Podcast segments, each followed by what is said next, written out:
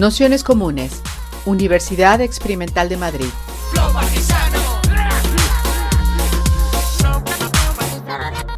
Toda la información en nuestro canal de Telegram Nociones Comunes o en nuestra web traficantes.net barra formación. Eh, lo primero voy a explicar un poquito qué hacemos aquí. Sabéis que esta actividad que hemos titulado Música y Masculinidad, que bueno, realmente es un, taller, una charla que ya viene eh, realizando Mario Tornero Lewis, que es quien nos acompaña hoy, y bueno, que también va a quedar grabada y la intención que teníamos eh, de hacerla entre el curso que estamos haciendo en Traficantes de Sueños, Nociones Comunes que se llama Música y Revuelta Social, y una charla que ya venía preparando la Escuela de las Periferias, que sabéis que es el espacio de formación de este Centro Social La Villana, pues un poco la idea que teníamos con este taller, aparte de convocarlo y bueno, poder tener esta tarde para bueno, pues debatir ese cruce que, que hay y existe tradicionalmente entre la música y las grandes figuras de la música y y la, y la masculinidad, ¿no? es decir, un espacio tradicionalmente el de la música y no digamos la música más conocida y reconocida por parte de los eh, hombres, ¿no? hombres eh, cis, hetero eh, habitualmente. también teníamos la intención de que el taller, una vez que esté, que esté grabado, pues habíamos quedado bueno, pues con distintas asociaciones de familias de, del distrito de aquí de Puente de Valleca, bueno, pues con la intención de que a partir del material que hoy tenemos, y que es la charla que va a presentar Mario, que es un resumen de un taller eh, más amplio, bueno, pues pudiésemos eh, distribuirlo y que se conociese en, los coles y que, bueno, pues también sirviese para que en un momento determinado este taller se pudiese replicar en, distintos centros educativos.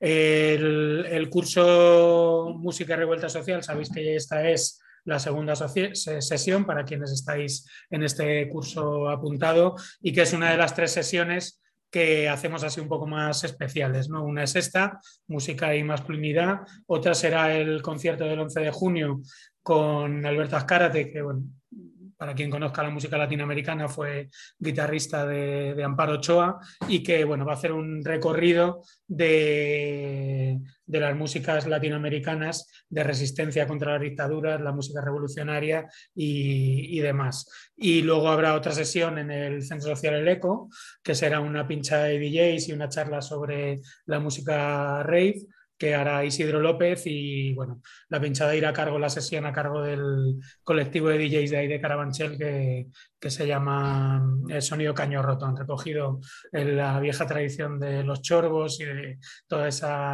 eh, sonido, bueno, pues un poco para reivindicar también el, origen del barrio. Eh, sabéis que, que, Mario, bueno, pues aparte de este taller, ha ido impartiendo ya durante muchos años talleres y charlas de música de lo más variado. Y bueno, yo creo que él mismo también va a presentar un poquito el, el proyecto que tiene entre manos de podcast de también el Telegram que podéis seguir y nada más, para no alargarnos mucho, le paso la palabra y muchas gracias a todos, a todas, a todos por haber venido y muchas gracias a Mario por haberse prestado a dar la, la sesión de hoy. Que, que, nada, esperemos que sea muy interesante. Hemos ¿no? Habíamos hablado más o menos entre hora y tres cuartos y dos horas, ¿no? Va a ser con música, eh, se puede bajar a pillar una cerveza, eh, la cosa es en ese sentido distendida. Así que nada, muchas gracias y comenzamos. Un segundo que cambio el micro y la...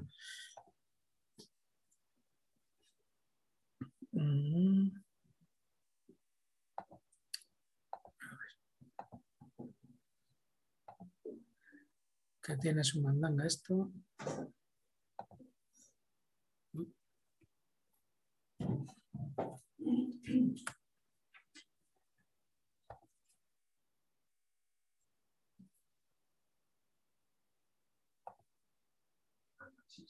Sí, espérate porque no se le ha pasado con el micro, que ahora no va a Tres horas funcionando. Ah. Se ha caído la cámara.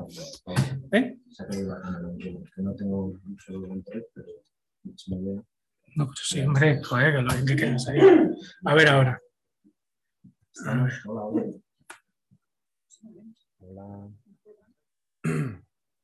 Ahora sí. Sí, vale. Eh, Sí, una hora, tres cuartos, dos horas, pero no se os va a hacer largo, de verdad. Eh, eso, podéis ir a por refrigerios, que pretende ser también un estilo informal.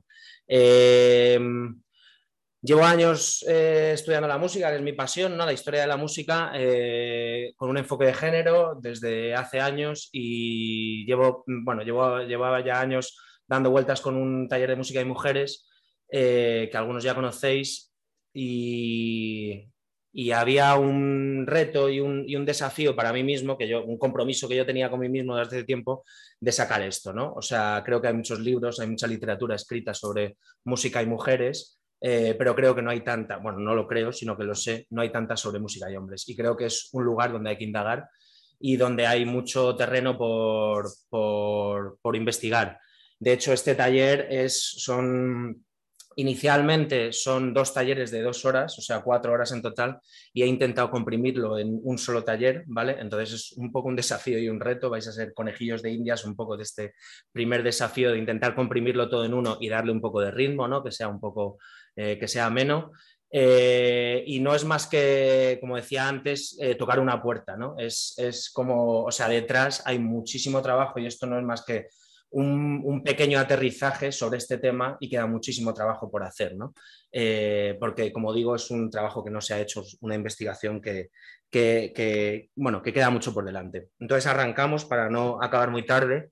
Eh, bueno, la sesión va a haber una primera parte donde eh, pensemos en roles o en dispositivos que funcionan para dejar fijada esta mm, relación o este binomio entre, eh, bueno, el patriarcado, en definitiva, ¿no? Roles y dispositivos que dentro de la música operan para dejar fijado este desequilibrio y estas, estas relaciones de poder. Y luego mmm, arrancaremos con un recorrido histórico, primero analizando eh, un, una etapa clave de la historia de la música para entender eh, desde la perspectiva de género y luego iremos viendo ciertos artistas que de alguna manera performan una masculinidad diferente, ¿no?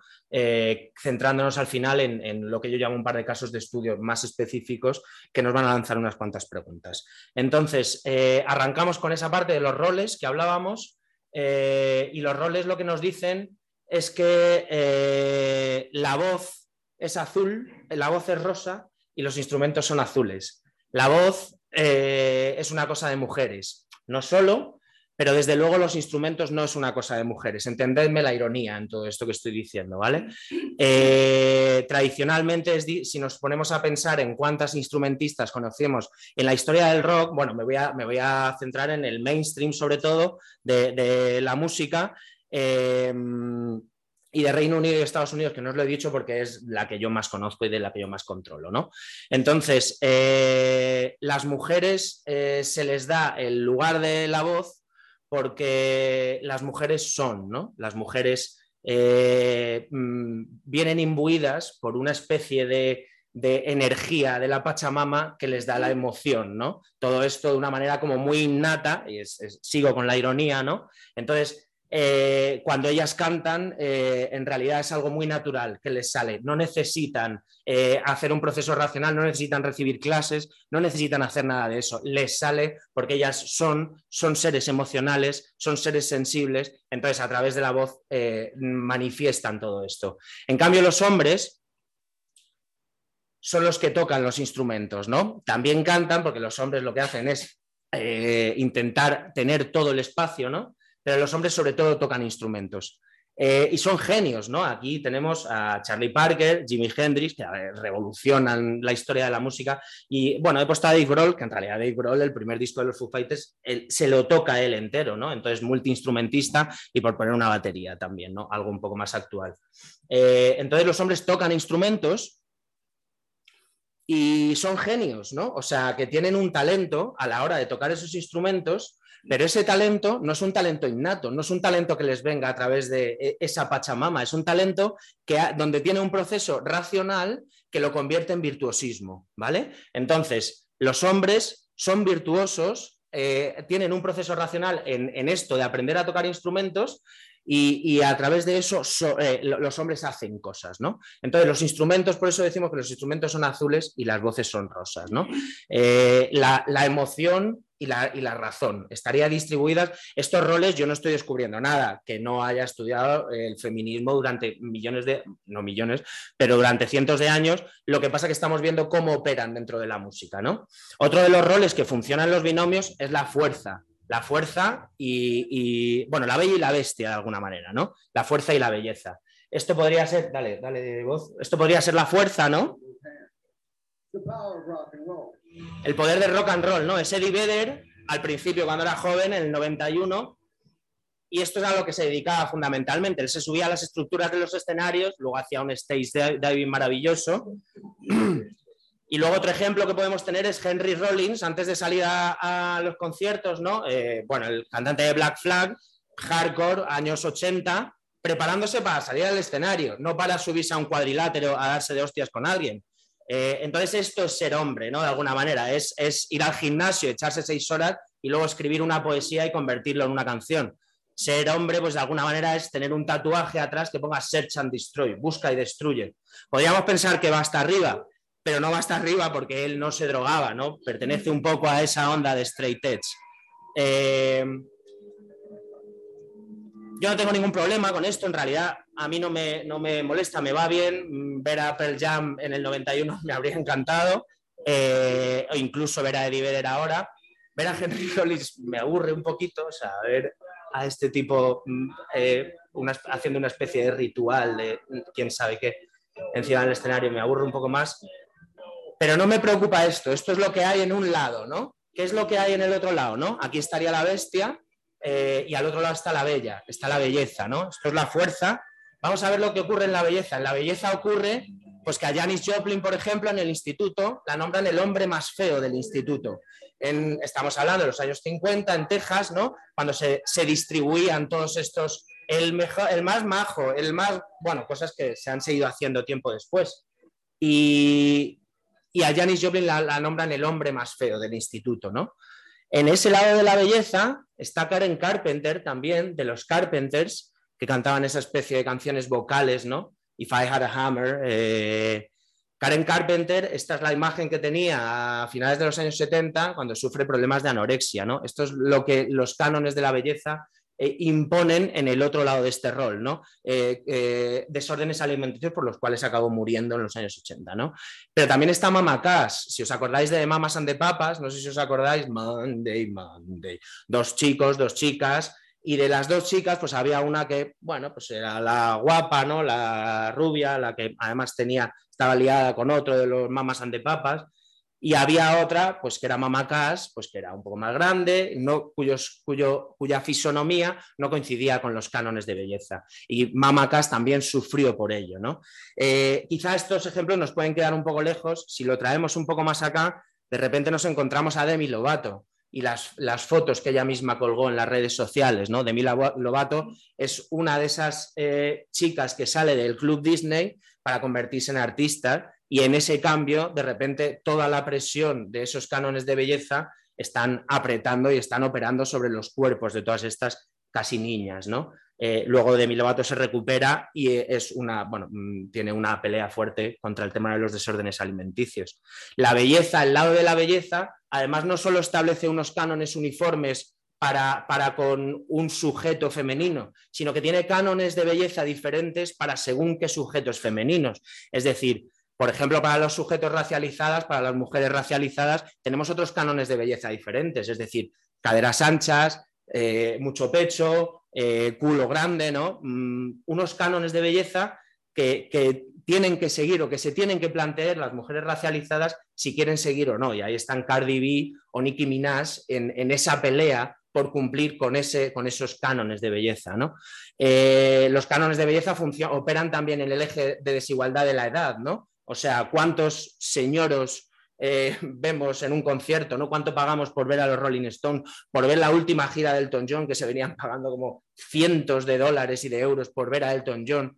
John Fogerty, mmm, Brian Wilson, o sea, eh, hay algo más, no, no, se me ocurre algo más patético que un concierto de punk de unos señores de 60 años eh, a la que vamos gente de 40, mmm, que un concierto de surf con Brian Wilson, el cantante de los Beach Boys, cantando Surfing USA sentado en un sofá porque no se tiene en pie. O sea, en fin, bastante ridículo.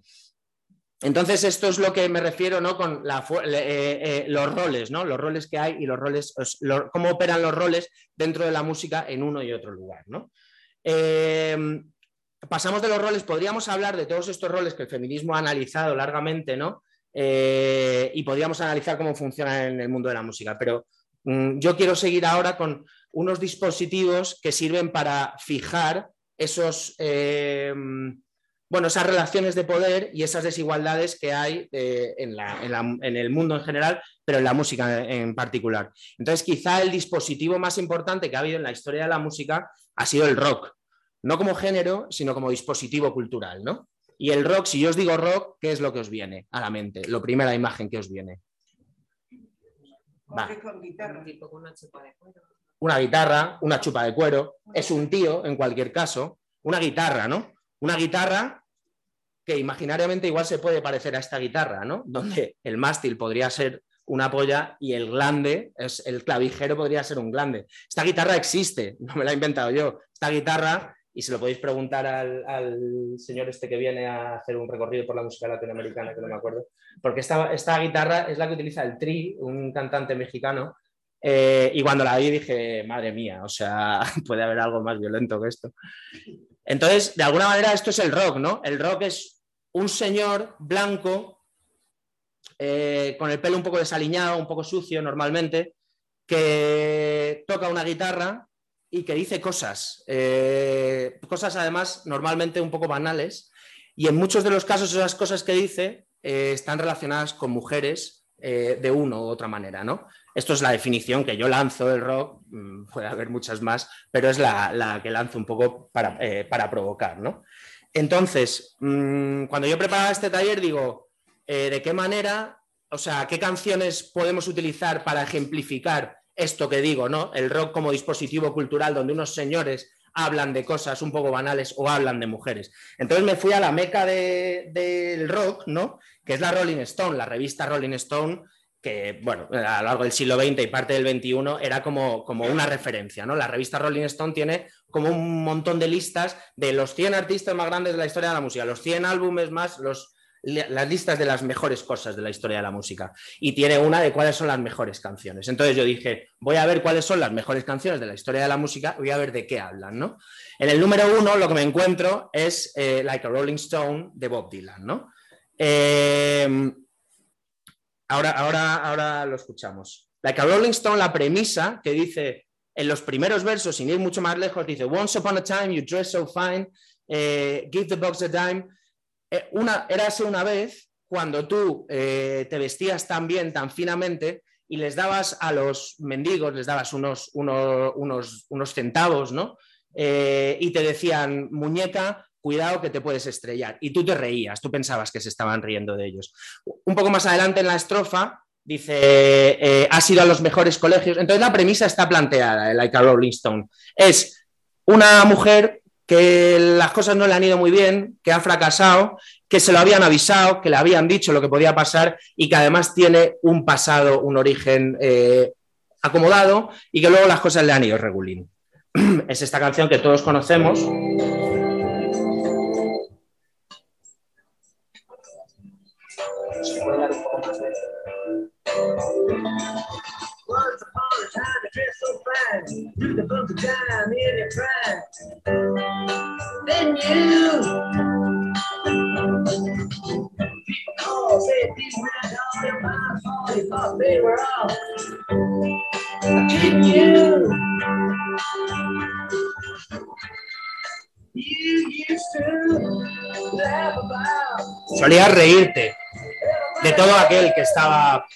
enrollándose, estando, ¿no?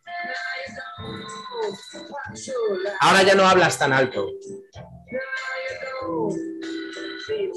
Ahora no pareces tan orgullosa sobre tener que gorronear tu próxima comida.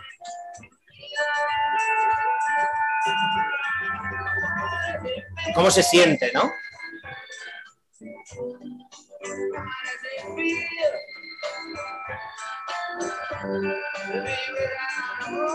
¿Cómo se siente no tener casa como una completa desconocida, como una piedra rodante, ¿no? El ejercicio de mansplaining de Bob Dylan aquí es acojonante, ¿no? Eh, bueno, no, hace falta explicar mucho más, ¿no? El resto de la canción insiste en, en esta historia, ¿no? Eh, es 1965 esta canción y ya llevamos 10 años con la herencia de los beatniks, de los hipsters, ¿no? Eh, personas que se están saliendo de la sociedad, que están decidiendo no, no, no cumplir con lo, con lo que te manda la sociedad, salirse un poco, pero curiosamente el sujeto que está haciendo esto, o sea que eh, la protagonista de la canción de Dylan ha intentado hacer eso, pero le ha salido mal. Pero el sujeto que históricamente hace eso es un hombre. Entonces, ¿por qué Bob Dylan decide que eso sea una mujer? Bueno, pues el rock es así, ¿no? Pero si buscamos más ejemplos, de repente en la historia de la música encontramos más ejemplos que cumplen con esto. Eh, ¿Me bajas un poco, por favor? El Common People de Pulp. I wanna live like common people. I wanna live like common. I wanna do whatever common people do. I wanna sleep with common people. Quiero vivir experiencias de la gente común. Quiero dormir con gente común como tú. Quiero hacer turismo proletario de alguna manera. Además, Jarvis Cocker, el tema del proletariado lo trabaja muy bien, ¿no? Eh, es, es exactamente lo mismo, ¿no? O sea, Jarvis Cocker ahí lo que está diciendo es, tú quieres vivir una experiencia proletaria, pero no puedes vivirlo, porque no puedes, eres rica y ahora y estás intentando, ¿no? Eh, esa canción no funcionaría si el protagonista de Common People fuese un hombre, ¿no? Pero podemos ir a un ejemplo un poco más aterrizado o un poco más cercano, donde entendemos la letra y dice, em, ¿cómo dice la canción? Eres la chica de azul en el colegio de monjas, calcetines y coletas, y estabas loca por Paco. ¿Os suena? Son los suaves, es Dolores se llamaba Lola. Y un poco más adelante dice, ahora, ahora quema su vida. ¿Alguien puede acabar este verso? ¿No os acordáis? ¿Quién? ¿Alguien ha dicho? En barra americana de 7 a 3. O sea, vienes de colegio rico y ahora estás bailando en una barra americana. Y podríamos seguir con estos ejemplos, ¿no? O sea, yo qué sé, eh, Led Zeppelin, Stairway to Heaven. Lo- ¿Cuáles son los dos primeros versos? Me cago en la leche. ¿Cómo son los dos primeros versos? Ayúdame. Es que con la música no me voy a acordar. There's a lady- Esto no se pone, ¿no? Te lo pongo yo. así. There's a lady who's sure Hay una mujer que está convencida de que todo lo que brilla es oro. Ya todo lo que venga después da igual. Hay una mujer que está convencida de que todo lo que brilla es oro. Hay una mujer que es muy tonta. Esto es lo que nos dice la música, ¿no? Eh, pero vamos al, vamos al número dos de esa, de esa lista de los 100 eh, de los 100 de la historia de la música. Dale, dale.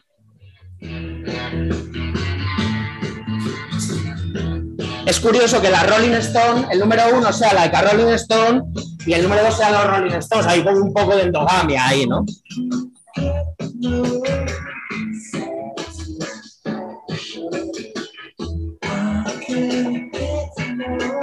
Bueno, Mick Jagger no tiene satisfacción. Ahí está claro que no tiene la satisfacción que él quiere. ¿Por qué? Porque, según dicen las estrofas, es una canción muy sencilla. En la primera estrofa dice, hay un señor que sale en la televisión o en la radio y me dice, me está intentando vender cosas que supuestamente deberían encender mi imaginación. Y, pero no lo consigue, a mí no me interesa. La segunda estrofa sigue, dice, en la radio me están vendiendo eh, lo blancas que pueden ser mis camisetas, pero a mí no me convence porque este tío no fuma el mismo tabaco que yo. Hasta aquí bien, en realidad, 1965 también, Mick Jagger está diciendo, eh, la sociedad de consumo me oprime y yo no tengo satisfacción, qué mierda. Y en la última estrofa dice, y cuando estoy dando la vuelta al mundo, estoy firmando autógrafos y esto y aquello, me estoy enrollando con una pava y de repente la pava me dice, eh, ven mejor la semana que viene, no te das cuenta de que estoy en una racha perdedora. Y racha perdedora en inglés es una expresión hecha que podría entenderse como, como tener la regla, ¿no? Sobre todo con el verso anterior que dice, vuelve la semana que viene, una losing streak, ¿no? Entonces, entonces yo entiendo a Mick Jagger está jodido porque la sociedad de consumo lo oprime y porque hay una tía que no quiere follar con él. Yo lo entiendo, pobrecito Jagger, ¿no? podríamos seguir con más ejemplos, pero en realidad los siguientes de la Rolling Stone no me, no me convencían, pero podríamos encontrar más, eh, más ejemplos, no, no me, no me convenían, ¿no? Pero estos ejemplos los podemos encontrar constantemente. Curiosamente, si vais a mirar la lista de las 100 mejores canciones de la historia de la música, no vais a encontrar este orden, porque lo cambiaron el año pasado. Y yo dije, mierda, me han jodido el taller. Pero en realidad no me han jodido el taller porque explica muy bien lo que está ocurriendo en el siglo XXI, bien entrados en el siglo XXI, y cómo las grandes instituciones, los grandes dinosaurios de la historia de la música están intentando actualizarse. El número uno ahora es Respect, de Aretha Franklin, y el número dos, ojo, es Fight the Power de Public Enemy. O sea... Entonces, bueno, pues eh, Rolling Stone levantando la bandera de Black Lives Matter, de- del, feminismo, del LGTBI, de lo que haga falta, ¿no? Para intentar seguir haciendo negocio. Eh, dentro de este mundo del rock y dentro del mundo de la música, dentro de toda la cultura y de absolutamente todo, hay un dispositivo quizá un poco menor o quizá un poco más sutil que tiene, que tiene, que, que- que tiene una importancia brutal en absolutamente todo lo que vemos y que funciona en la cultura y funciona en la música de una manera brutal, que es la mirada masculina, ¿no? La mirada masculina que definió John Berger hace 50 años en, en el documental de Maneras de Mirar, un documental que tenéis en internet, en, eh, que lo retransmitieron por la BBC y está en YouTube, lo podéis ver, además está subtitulado. Eh, John Berger habla de la mirada masculina y dice, eh, bueno, John Berger, eh, todo, eh, el, Maneras de Mirar es un estudio, John Berger es, es especialista en, arte, entonces hace un estudio de cómo a través de la pintura, la mirada, cómo se representa a la mujer desde el hombre para ser mm, disfrutada por otros hombres. Y él analiza la pintura, pero lo podemos traer a cualquier cosa de la actualidad. Entonces nos encontramos, bueno, la definición que hace John Berger es, para que una mujer tenga éxito o sea alguien, tiene que convertirse en un objeto de alguna manera. Tiene que convertirse en un objeto de deleite, de satisfacción, de, de consumo en última instancia. Y para que eso ocurra, tiene que perder todas las características específicas, personales, emocionales, y de esa manera convertirse en un objeto que está destinado a ser consumido. En la medida que tú te conviertes en un objeto, necesitas ser poseído por un poseedor. ¿Vale? Entonces, eso es el mecanismo de la mirada masculina que Berger explica tan perfectamente. ¿no? Eh, mejor los ejemplos que nos, nos permiten, no, no, hace falta una definición para entender perfectamente algo que estamos viendo en la publicidad, en la televisión, en todos lados permanentemente. ¿no? Vamos a utilizar portadas de discos. Están en pequeñito, pero se ve, ¿no? Eh, es, podríamos haber cogido muchos eh, grupos de raperos de los 80, pero hemos cogido esto que juegan con el podemos presentarnos unos a otros, eh, las mujeres, el, rollo fálico, pues está. Y luego abajo, por si acaso quedan dudas, queremos, queremos coños, ¿no? Eh, esto es el Electric Ladyland de Jimi Hendrix, ¿no? Eh, les pagaron una miseria a las mujeres por salir desnudas o semidesnudas en, en este disco. Pulp, ¿no? El This is Hardcore, ¿no? Estamos hablando aquí de eliminar las características emocionales. Esto es una muñeca, en realidad, ¿no? Que no tiene, no, no tiene absolutamente ninguna agencia, ¿no? Eh, además, con una, con una leyenda que pone This is Hardcore, ¿no? Eh, esto es Roger Waters, una del de Pink Floyd, ¿no? Una mujer haciendo autostop eh, desnuda. Rollins Band, eh, pues, en fin. Y Roxy Music. Y ejemplos hay muchos y en videoclips, pues en los años 80 es que es uno detrás de otro, ¿no? Eh, pero podemos ver un vídeo, ¿no? Dale. ¿eh? Ah, vale, vale, es que está tardando en arrancar. Esto es Robin Thicke 2013. Este vídeo y la canción recibió críticas, bueno, por, por, por misógino, por violento, por asqueroso, ¿no? Hay una versión que la podéis ver en YouTube perfectamente donde ellas salen desnudas salen con una braga mínima, ínfima, además de color carne, para que parezca que van desnudas, pero salen sin sujetador y sin nada, haciendo exactamente lo mismo, que es como caminar y hacer cosas, ¿no? No es solo de Robin Thicke, sino que es de T.I. y Farrell, bueno, de estos tres, ¿no? Personajes. Eh... Aquí hay mirada masculina por todos los lados, ¿no? Todo el rato. Objetualización, sexualización, imaginaros este vídeo eh, sin nada, o sea, lo podéis ver cuando lleguéis a casa, es como, es que no hay sentido por ningún lado, ¿no? Pero la mirada masculina... Ah, no, lo quito yo, lo quito yo, perdona. La mirada masculina no es un mecanismo que opere solo del hombre hacia la mujer, sino que la mirada masculina es un dispositivo cultural que está ahí para que pueda ser usado por todo el mundo. Incluso cuando John Berger dice, y eh, en el mismo documental dice, even when quite alone, ese mecanismo se puede utilizar incluso cuando una está completamente sola. Es decir, por eso funciona también la mirada masculina, porque es un dispositivo que todo el mundo puede usar y que incluso se puede usar contra una misma. ¿no? Entonces, por eso encontramos portadas como la de Katy Perry, Madonna o Rihanna, ¿no? Con esto no digo que se conviertan en víctimas, sino que están utilizando ese mecanismo para lo que necesiten, para lo que ellas quieran en aquel momento, ¿no? De hecho, Rihanna o cualquiera de estas, Madonna, Katy Perry quizá un poco menos, eh, si hablamos de empoderamiento, pues Rihanna y, Madonna están en el equipo, ¿no? O sea, han hecho lo que han querido en muchos momentos. Pero la mirada masculina está ahí para que se pueda utilizar. Un ejemplo buenísimo de la mirada masculina es el vídeo que vamos a poner a continuación, eh, pero quiero explicaroslo antes de ponerlos, es del, es del mismo año, de 2013, que el vídeo que hemos visto antes, y es Miley Cyrus, es Wrecking Ball. Eh, es el ritual de mayoría de edad, podríamos decirlo de alguna manera, de Miley Cyrus cuando deja de ser Hannah Montana y de estar en el Club Disney para convertirse en Miley Cyrus. Igual que Britney Spears había hecho unos años antes con el Hit Me Baby One More Time vistiéndose de Lolita y diciendo aquí estoy, estoy disponible, como dice John Berger, ¿no? Miley Cyrus hace la misma operación, dice, ya no soy una niña, ahora soy esto. La canción no tiene mucho misterio, la letra, eh, Wrecking Ball es la bola de, una bola de estas de carga, ¿no? Eh, y es, bueno, ella está sufriendo por una historia de amor, esa es la historia de la canción, no tiene más historia, porque lo importante es el vídeo, ¿no? El principio podría parecer el Nothing Compares to You de Sinead O'Connor, ¿no? Pero luego tiene un giro narrativo.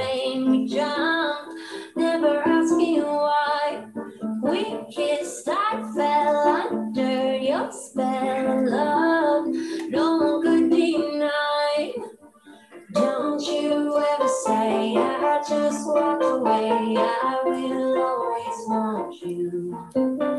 I can live lie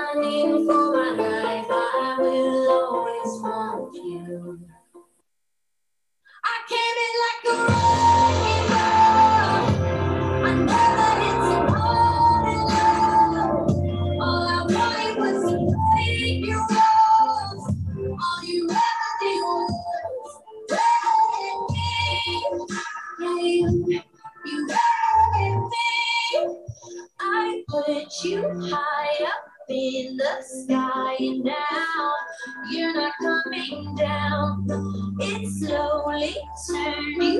Si esto no es mirada masculina, ¿quién lo es, no? Este vídeo tiene más de 1.100 millones de visitas en YouTube. Es el vídeo, uno de los vídeos más vistos de, de, de la historia de Internet. En las 24 horas que salió este vídeo, tuvo 44 millones de visitas en todo el mundo. Aún vamos más allá, hay una versión del vídeo donde no hay música, no hay voz, no hay nada, solo sale el vídeo con los ruidos que hay. Y eso tiene más de un millón de visitas también. Entonces, esa es la mirada masculina. Ella está diciendo, aquí estoy disponible y hay muchos que estamos consumiendo eso desde una mirada que objetualiza y sexualiza. Si no, esto no funciona, ¿no? Vamos a pasarlo ya porque pasamos a la historia, ¿no? Vamos a hacer un recorrido histórico, como decíamos antes, y vamos a centrarnos en, una etapa clave a nivel histórico, económico, social. Eh, si hay algún historiador aquí, pues eh, podrá corroborarlo, incluso aportar más datos que yo. Pero es eso que ocurre entre la Segunda Guerra Mundial y los años 70, ¿no? Entonces vamos a ver qué ocurre en ese momento en la, en la, historia de la música, que en la historia de la música ocurren un montón de cosas súper interesantes, estamos hablando de los años 50, años 60, ¿no? Pero vamos a ver qué es lo que ocurre a nivel de género, ¿vale? Muy por encima, porque no nos da tiempo a analizarlo mucho. Eh, entonces, bueno, mm, acaba la Segunda Guerra Mundial, el capitalismo, pues eh, es se llama la edad de oro del capitalismo, ¿no? No justo cuando acaba la Segunda Guerra Mundial, sino a partir de los años 50, pues la industria del automóvil, la industria de los electrodomésticos, la industria de la belleza, todas las industrias en ese momento están bollantes, ¿no? Eh, y como el feminismo nos ha cansado de decir, el capitalismo sin el patriarcado no funciona. Entonces, vamos a ver cómo, y, cómo, cómo, funciona esto, esta, esta, parte del patriarcado dentro del mundo de la música. Eh, entonces, de toda la etapa anterior me vais a tener que creer lo que yo os diga, porque no lo vamos a poder analizar. Nos encontramos a un montón de mujeres racializadas, negras, super powerful, que, son las que están en primera línea y que están reventando a nivel musical y a todos los niveles. ¿no? Tenemos a Ma Rainey, que se inventa de alguna manera el blues, eh, que tiene un circo, un minstrel a su nombre, que rompe con los cánones de belleza, que le canta el lesbianismo en los años 20. Tenemos a Bessie Smith, que es su hija musical, que en los años 20 también cobraba 200 dólares por sesión cuando lo normal era cobrar 5 dólares por sesión y Bessie Smith se inventa el jazz casi de alguna manera, ¿no? Eh, Memphis Mini, una guitarrista espectacular, eh, que se comía a Big Bill Brunsey en, Harlem, en esos duelos que hacían en, las casas, que, de la que aprende Maddie Waters, cuyos riffs han copiado Led Zeppelin, en fin, una mujer, una bestia. Eh, estoy diciendo un montón de generalizaciones que luego igual hay que defenderlas con sutilezas, pero esta generalización podéis defenderla allá donde sea. Rosetta Zar se inventa el rock and roll, ¿no? Eh, sin más.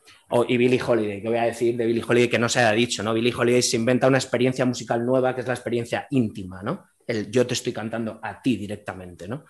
Se inventa el tempo también, o sea, en el momento en que el blues se separa del jazz porque se inventa el swing, que no es más que una variación temporal mm, del, jazz, ella es la maestra del tempo, ¿no? Ella es la que dice, yo entro cuando quiero, yo me cargo el compás cuando hago lo que quiero con el compás, ¿no?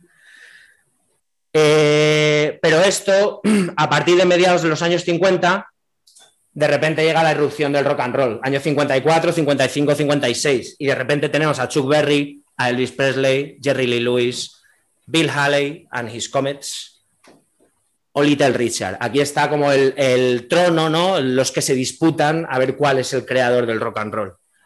Eh, a Chuck Berry le detuvieron y estuvo dos años en la cárcel porque con 33 años cruzó una frontera con una menor de 14 años. Elvis Presley, cuando tenía 23 años, se casa con una niña de 14 años. Jerry Lee Lewis, con 24 años, se casa con una niña de 13 años.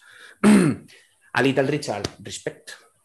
Y a Bill Holly es un tío, era un tío cristalino, limpio, blanco, ¿no? Todo bien con Bill Haley. No le hemos podido encontrar trapos sucios. Eh, sin embargo, el single que hace famoso a Bill Haley es eh, Rock Around the Clock. One, two, three o'clock, four o'clock, rock, five, six, seven o'clock. Pues la cara, la cara B de ese single es 13 women and only one man in town. 13 mujeres y solo un hombre en la ciudad bueno, un, prodigio del lirismo de, poético de, Bill Haley que se imagina que cae una bomba atómica en su ciudad y se carga a todo el mundo, salvo a él y a 13 mujeres. Entonces Bill Haley dice, o sea, no me he visto en estas en la vida. Entonces él se imagina una, una canción en la, o sea, en la que le llevan, le hacen masajes, le cocinan, le regalan cosas, bueno, una fantasía Bill Haley, ¿no?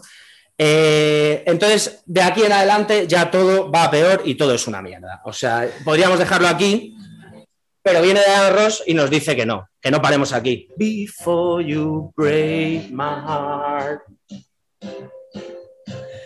Efectivamente, Diana Ross y las Supremes, no nos olvidemos de las Supremes, porque Diana Ross es solo una parte de las Supremes, nos vienen a decir que en los años 60 el rock and roll muere en 1959 con el avión de Buddy Holly, con los que se van a la mili, con los que se van a misa, con, en fin.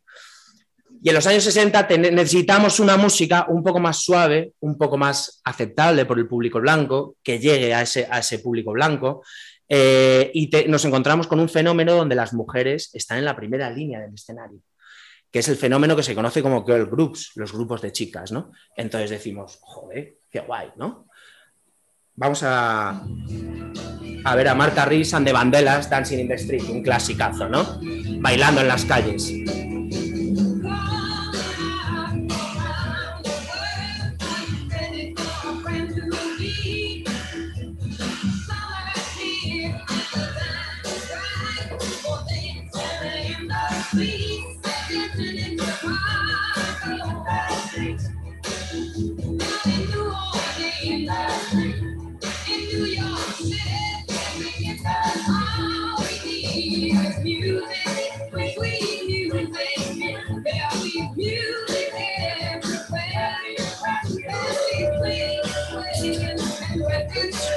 ¿Os llama algo la atención del vídeo?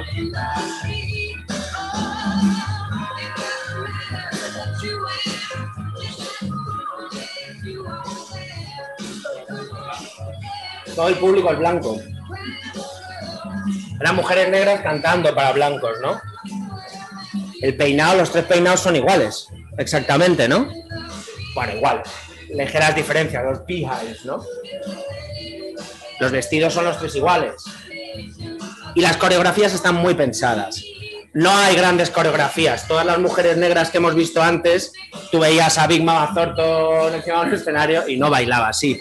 Son cosas muy sutiles, movimientos de ojos, movimientos de manos, que no sea muy agresivo, ¿vale? Para el público a quien está dirigido. Entonces decimos, qué bien, son mujeres las que están en primera línea de la industria musical, pero en realidad eran el último escalafón de una industria musical. Por encima de ellas estaban los compositores, los escritores, los productores, los músicos, los dueños de los sellos discográficos. Ellas estaban sentadas en una silla esperando a que alguien decidiera encargarles a ellas que interpretaran lo que otros habían decidido, ¿no? De hecho, hay un, hay un ejemplo de The Crystals, que hay un momento donde están ellas juntas, porque eran adolescentes casi que iban juntas a todos lados, donde escuchan por la radio como el, presentador dice, el nuevo tema de The Crystals. Y ellas dicen, ¿cómo? Y otras mujeres habían grabado un tema bajo el nombre suyo, ¿no? Entonces no eran dueñas ni siquiera de sus propios nombres, ¿no? Entonces, de repente le encontramos un poco de, de- de contradicción o de, de- de pegas a esto de que las mujeres estuvieran en primera línea de playa. De, uy, de playa, madre mía.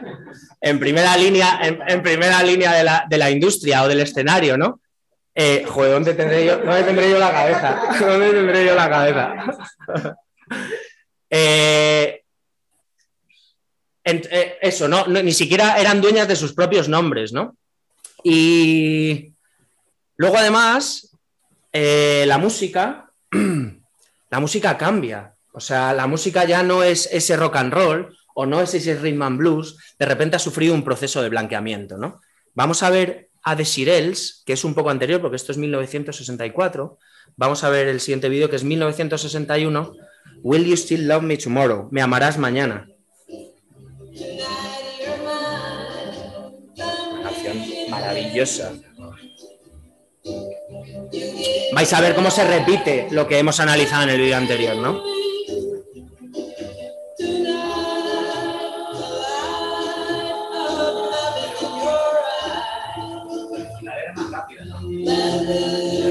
La original es suya, ellas son las que cantan la original y yo creo que esta, luego hay versiones que, que lo hacen más rápido, pero esta es la original, ¿eh?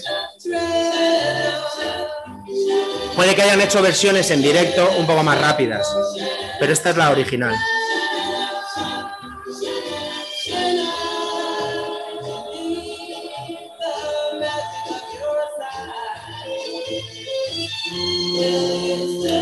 La música, ¿eh? Hay violines por todos lados. El ritmo, hay una batería de fondo un poco llevando el ritmo. Si aceptamos la generalización un poco burda de que el ritmo viene de África y que la melodía viene de Europa, un poco burda, repito, de repente nos encontramos que le estamos quitando las, las características negras a la música y le estamos dejando las blancas, ¿no? Maravillosa esta canción. Will You Still Love Me Tomorrow? De Shirelles tienen temas anteriores. Hay uno que dice Tonight's the night. Esta es la noche. Y hay otra que dice Tú eres el. el- eh, tú eres.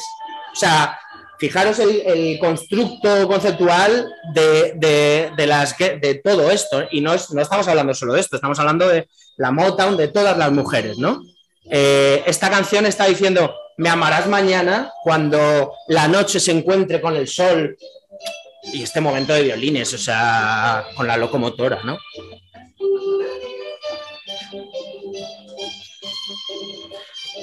Eh, me amarás mañana, me seguirás amando mañana. Eh, en esta misma época, Tina Turner graba River Deep Mountain High y dice, ¿tú, tenías, le está diciendo a su chico, tú tenías un cachorro de pequeño que te seguía a todos lados, pues yo voy a ser ese cachorro, que te va a seguir a todos lados. y tenemos un montón de ejemplos. Hay ejemplos que se salen un poco, ¿no? Leslie Gore eh, mm, es, es, mi fiesta y hago la que quiera. It's my party. Y, y lloro si quiero, ¿no? O, o, la mítica canción de, de Leslie Gore. Eh, ahora no me sale, luego me va a salir. Pero es. ¿Cómo? ¿Alguien? ¿No? no. Eh, esto es lo que ocurre en esa primera mitad de los años 60, ¿no? Eh, se están fijando las normas del patriarcado de una manera que no, donde no va a haber marcha atrás. Las letras de las canciones están fijando la heteronormatividad, la fidelidad y el amor romántico, que eran tres cosas que no existían en todas esas mujeres que hemos visto antes, porque muchas le cantaban al lesbianismo, al alcohol, a la fiesta, a la independencia, a la autonomía, no todas, pero muchas de ellas. Entonces aquí quedan fijados esas tres características y van a ser la tónica en los años siguientes, ¿vale? Eh, ¿Qué tenemos aquí? Vale, las girl groups, el concepto de las girl groups acaba fagocitado de alguna manera, mezclándose con el blues, el rhythm and blues de la chess y de todo lo que ocurre anterior, acaba fagocitado y convirtiéndose en lo que se llamó la invasión británica, ¿no? Los Beatles, los Rollings, The Kings o The Who, The Animals y tantos otros, ¿no? Eh, lo que hacen es fagocitar eso, acabar con el fenómeno de las girl groups, que es la primera mitad de los años 60. Los Beatles desembarcan en el 64 en el Ed Sullivan Show en Estados Unidos, que es esas imágenes que conocemos todos de niñas volviéndose locas, eh, gritando a los Beatles y los Beatles pasmados ahí, en plan. Eh. Eso es la invasión británica. Y la invasión británica cuando llega a Estados Unidos, llega en un momento donde en esa segunda mitad de los años 60 en Estados Unidos ocurre de todo, ¿no? O sea, es un momento histórico brutal, es el pico del movimiento de los derechos civiles, es la guerra del Vietnam, es, es eh, los albores del movimiento, de la segunda oleada del, del feminismo, ¿no? El, la mística de la feminidad se publica en el 63. Están ocurriendo un montón de cosas a nivel histórico eh, y ahí es donde llega la invasión británica, que mezclándose un poco con lo que estaba en Estados Unidos, da lugar al rock con mayúsculas, a ese, a ese eh, dispositivo no solo musical, sino cultural del que hablábamos. Eh, y es el vehículo fundamental de expresión de toda una juventud, ¿no? de la juventud del baby boom. Como no podemos repasar eso, no nos da tiempo, vamos a utilizar dos, festivales, los dos festivales míticos de este final de los años 60, uno en el 67, que es el de Monterrey, y el, el de Woodstock en el 69. ¿no? Eh, este es el de Monterrey, que de alguna manera, si veis imágenes alguna vez, vais a ver que no hay hippies, no hay vestidos, no hay nada. En el 67 el movimiento hippie o esa contracultura todavía no ha arrancado, eh, pero es un festival iniciático de alguna manera. Simon and Garfunkel, The Mamas and the Papas, The Birds, Jefferson Airplane, The Who, Buffalo Springfield, Grateful Dead, Eric Borden, and The Animals. Grupos británicos, blancos o grupos yankees, eh, una mezcla entre lo vocal y ese rock que estaba surgiendo. Tenemos a una cantante en Jefferson Airplane, a Grace, Grace Slick, pero los verdaderos triunfador, triunfadores del Festival de Monterrey son Jimi Hendrix, Otis Redding y a quien no vemos, que es a Janis Joplin que aparece aquí, Big Brother and the Holding Company. Ni siquiera aparece Janis Joplin. ¿Por qué? Porque no se la conocía. A Janis Joplin se la conoce a partir de este momento. Y este es el momento en el que se dice Janis Joplin and Big Brother y su banda, ¿no? A partir de ese momento siempre será Janis Joplin y su banda. Porque se doctoran, esos tres se doctoran, ¿no? Jimi Hendrix inventándose un nuevo camino para la guitarra, Otis Redding representando ese soul más sureño y Janis Joplin, pues, mm, siendo una bestia, que era lo que era, ¿no? Vamos a Woodstock, dos años más tarde, y vamos a ver, en Woodstock la, el line-up es muchísimo más largo, hay muchísimas más bandas, no nos vamos a detener en cada una de las bandas, principalmente porque no me acuerdo, no sé cuántos, o sea, porque me parecen todos, y esto es lo que pretendo traeros, un poco parecidos. Ah, aquí los que estén online, más vale que lo pongan en presentación, porque si no, no lo van a ver, en presentación total, porque si no van a ver una imagen encima de la otra. Can hit, eh, barbas, pelos, patillas, barbas, pelos, patillas, barbas, pelos, bigotes. Janis Joplin. Eh, estos no tenían ni barba, pero tenían un pelo así un poco alotazón, un poco regulinchi.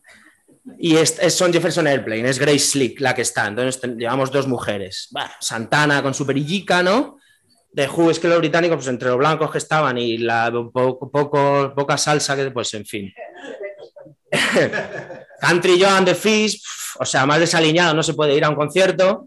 Estos, que es una mezcla entre americanas y, en fin, eh, estos tienen una pinta de británicos también.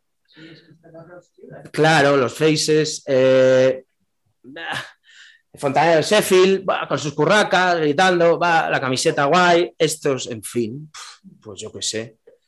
Jimi Hendrix, más barbas, más perillas, pelo muy mal cortado, muy mala idea.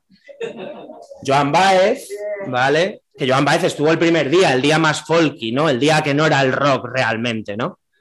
Y aquí tenemos un, grupo un poco equilibrado, que además era un poco un espécimen un poco raro en busto, porque eran Sly and the Family Stone, y son los únicos representantes del soul o del funk que se estaban inventando en ese momento. Y tenemos pues a dos mujeres, negros, blancos, eh, quizá el más equilibrado, pero también un grupo que estaba un poco eh, como, como un elefante en un garaje, ¿no? Y estos, pues, en fin, un poco más de lo mismo. Faltarían algunos, pero creo que nos sirve para entender que en estos 15 años de historia que hemos repasado muy someramente, el sujeto hegemónico ha pasado de ser una mujer o un hombre negros que tocan música de raíz a señores blancos un poco desaliñados, con mucha barba, que les encanta la guitarra y que cantan sobre cosas como fundamentalmente la libertad en el sentido más ayusista, diría, de la palabra, ¿vale? No en una concepción ¿Qué consecuencias tiene esto? Pues que este es el hueco que les queda a las mujeres, ¿vale? El rol que habíamos hablado al principio, la razón versus la emoción, a las mujeres en la industria de la música a partir de los años 70 se les dice, sí está muy bien que vosotras vengáis a ser famosas, pero vuestro hueco es el de la emoción. Es decir, venís con vuestra guitarrinchi o con vuestro piano y cantáis vuestras cositas de las emociones, ¿vale? Johnny Mitchell, Carol King, Dolly Parton, Judy Collins y pocas más, ¿no? Si este no es el hueco que queréis, si no sois lo suficientemente fuertes como para aguantar en la industria, este es el otro hueco que tenéis, el de las groupies y las fans, que a finales de los 60 y a principios de los 70 se convierte en un fenómeno social promovido por la industria discográfica y cultural. Es decir, si lo que estamos generando es fenómenos globales como los Beatles o los Rolling, necesitamos a gente que adore por encima de todo a esos grupos. ¿no? Estos son el espacio que les queda a las mujeres en los años 70. Eh, a partir de aquí vamos a encontrar un desierto donde encontramos a algunas mujeres que revientan todas esas costuras que tienen que ver con el género, pero todas estas mujeres, cuando deciden dedicarse a la música, por si no, Patti Smith, The Runaways, Blondie, Debbie Harry, Blondie, abajo a la derecha, y el grupo este maravilloso son The Slits, un grupo británico del punk todas estas artistas, cuando llegan a la industria de la música y de aquí en adelante sigue ocurriendo a día de hoy, tienen que, lo primero que tienen que pensarse, casi antes que escribir ninguna canción, es qué relación pública quiero tener con el género, bueno, qué relación quiero mantener yo con el género y qué relación pública quiero mantener con mi cuerpo, ¿vale? Esta pregunta los hombres no tienen que planteársela al arrancar en la, papá, quiero ser artista, bueno, pues ya está, pues todo bien. Ellas tienen que plantearse esta pregunta, ¿no? Eh, pero no hemos venido a, hablar de mujeres, hemos venido a hablar de hombres. Entonces vamos a buscar al hombre de verdad, ¿vale? De aquí en adelante vamos a ir buscando al hombre de verdad. Si a mí me dan a elegir quién querría ser en ese paso de los 60 a los 70, en plan, ¿qué grupo te eliges tú? Yo me elijo a los Rolling. O sea, vale que pasaron una pequeña crisis a principios de los 70, pero los Rolling eran unas bestias, ¿no? Eh, se han comido el mundo y eh, los que consiguieron salvar un poco el final de los años 60, ¿no?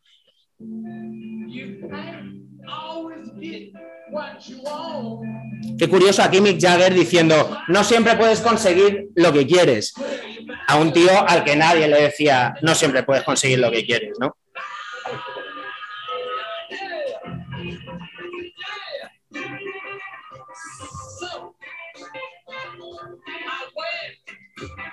To the Chelsea drugstore to get your prescription filled.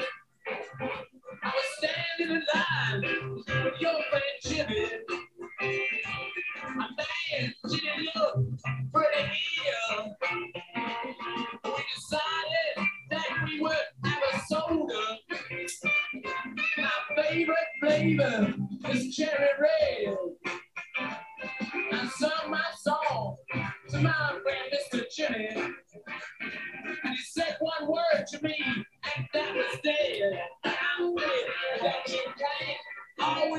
Fijaros, fijaros, ¿eh?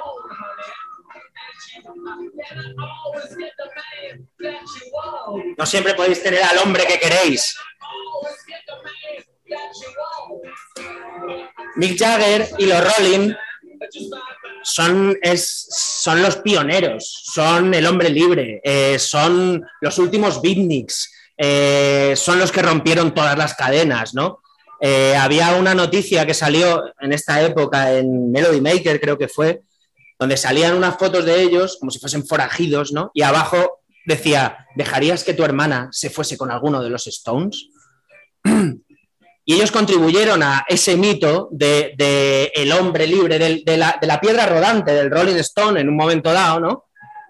En todos los sentidos. Eran los que no aceptaban normas, los que no aceptaban reglas, los que estaban peleando por esa libertad que decíamos hace un minuto, ¿no? Y en el tema del sexo, quizás se pasaron un poco de frenada, ¿no? Quizá. Eh, porque entendieron el sexo, bueno, mm, desde el punto de vista del patriarcado lo entendieron bien, ¿no? Como un, ejercicio de poder, como un instrumento de poder, ¿no? Eh, y, así lo utilizaron durante mucho tiempo, pues con las groupies, y lo vemos en las letras de las canciones, ¿no? Hoy no las vamos a analizar, pero Brown Sugar, eh, Under My Thumb, Under My Thumb es debajo de mi pulgar, donde habla de la domesticación de una mujer, ¿no? Some Girls habla de las chinas son no sé qué, las inglesas son y todo es súper misógino y súper violento, ¿no? Las letras de los Rolling en toda esta época son muy misóginas y muy violentas, ¿no? Eh, de hecho, hace poco eh, creo que han, con 80, 90 años, han dicho, ya no vamos a cantar más, no sé cuál, si Brown Sugar o Brown Sugar, ¿no? Y es como, bueno, a buenas horas no haberla escrito, ¿no? Y sin embargo, los Rolling Stones, sobre todo Mick Jagger y Brian Jones, son los primeros, con el permiso de Little Richard, que rompen un poco con, la actitud, con la estética, con, lo establecido eh, por el género. ¿no? Eh, aquí tenemos una foto eh, has visto a tu madre, es el tema de la canción, has visto a tu madre de pie en las sombras, ¿no? Y aquí les ves, bueno, mm, disfrazados, ¿no? Como si hubiesen salido del carnaval de Cádiz. Y, y de, repente, eh, cosas que son frívolas, eh, que pueden parecer un acto de vanidad o ridículas, si fuesen unas mujeres eh, en esta foto, ¿no? Porque un ama de casa no queda realzado, un... pero si de repente es un hombre el que se disfraza eso, de repente adquiere un nuevo significado, ¿no? Adquiere una nueva validez. Entonces, aquí con esta foto lanzo una pregunta que podemos mantener durante toda la sesión y podemos recuperarla, la recuperaremos al final de la sesión, que es qué están haciendo aquí los Rolling Stones están decidiendo, están travestiéndose de alguna manera o poniéndose eh, ropa mm, eh, entendida como femenina, eh, porque entienden que los roles de género son mm, una herramienta que, de desigualdad o de opresión y entonces de esta manera están intentando romper con esas estructuras pensando un poco en cómo mejorar esta situación o están buscando nuevos espacios que ocupar y que donde encontrarse, donde encontrar nuevos lugares donde sentir ese reconocimiento fruto del el narcisismo propio, ¿no? Quizá de la manera en que enuncio la pregunta está un poco mm, dirigida. Eh, puede ser, pero creo que la pregunta sigue siendo igual de pertinente, no pierde. Recordemos que esta época es finales de los 60 o mediados de los 60 y es la época de los mods los mods se visten que flipas, o sea, los mods se, compran trajes hechos a medida, se gastan la pasta en trajes hechos a medida, se maquillan y no se maquillan y se visten para las modets, que había muy pocas, para las mujeres mods de su tribu, se visten y se, y se maquillan para los otros hombres.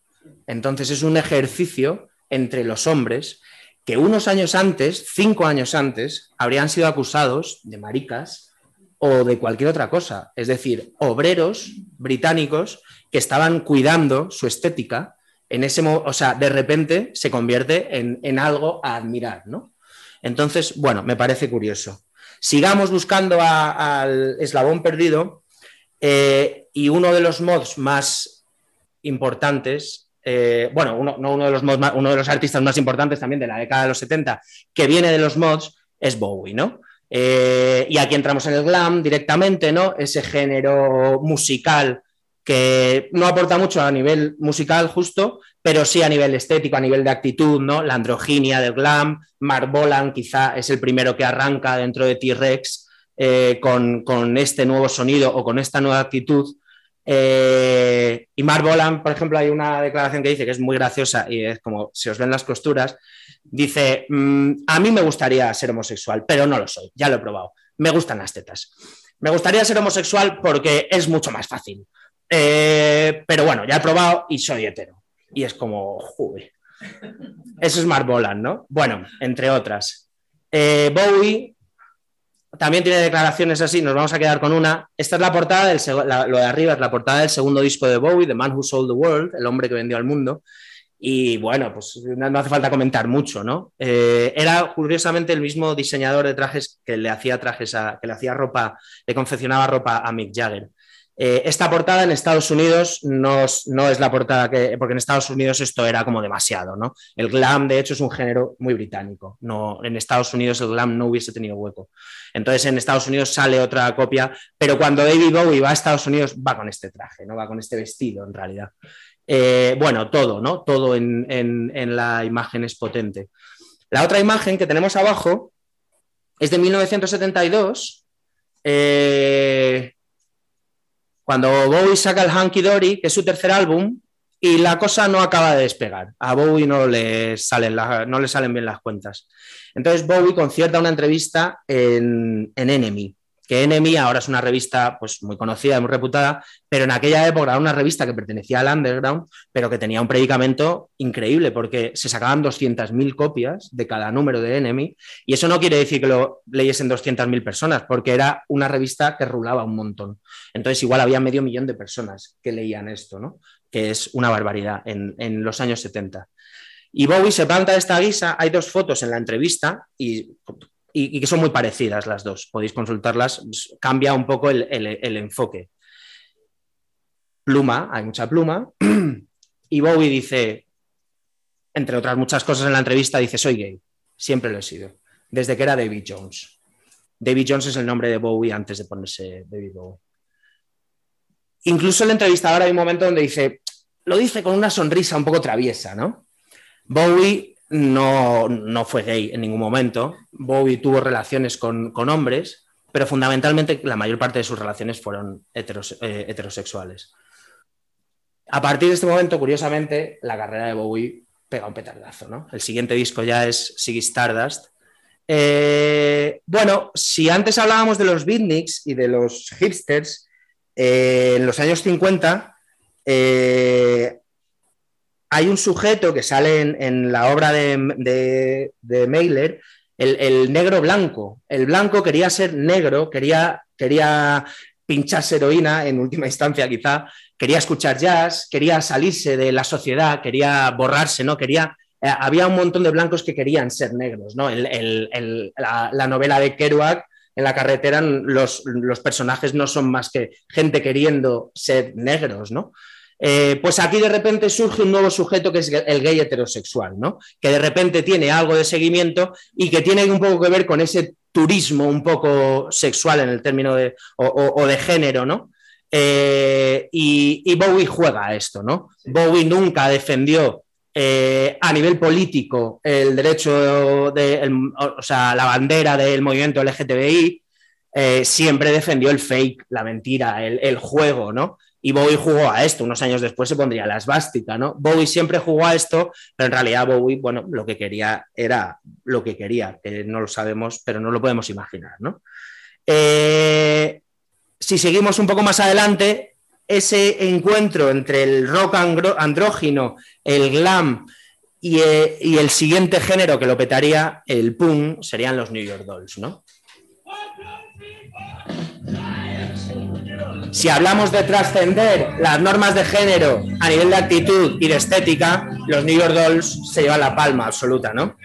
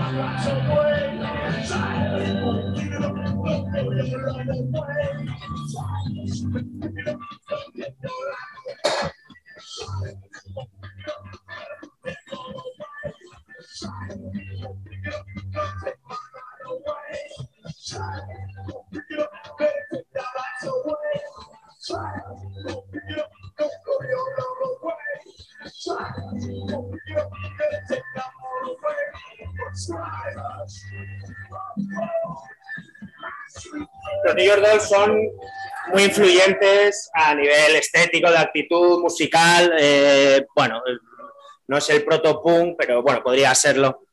Y influyen no solo al punk posterior estadounidense y británico, sino a mu- buena parte del pop, ¿no? Eh, los New York Dolls, como decíamos, lo llevan un poquito más allá, ¿no? El- el- la subversión de, los, de la estética y la actitud que tradicionalmente se asigna por géneros, ellos lo llevan un poco más allá. Incluso lo llevan a, fuera del escenario, ¿no? Que esto es lo interesante, ¿no? Bowie o, o el glam rock quizá no lo sacaba del escenario y estos sí que de repente, pues igual no te digo que, que, que un martes por la mañana fuesen así, pero igual un viernes por la tarde en Nueva York, pues igual sí, ¿no? Eh, entonces, esta es la portada del primer disco de los New York Dolls, que es maravillosa, ¿no? Eh, y esta es la contraportada. Eh, entonces, podemos imaginarnos o podemos entender que los New York Dolls esto lo llevan un poquito más allá, esa performance, ¿no? Ese género que es performado, lo llevan un poquito más allá y lo llevan a la calle. Entonces, esto es la portada y la contraportada del primer disco de los New York Dolls.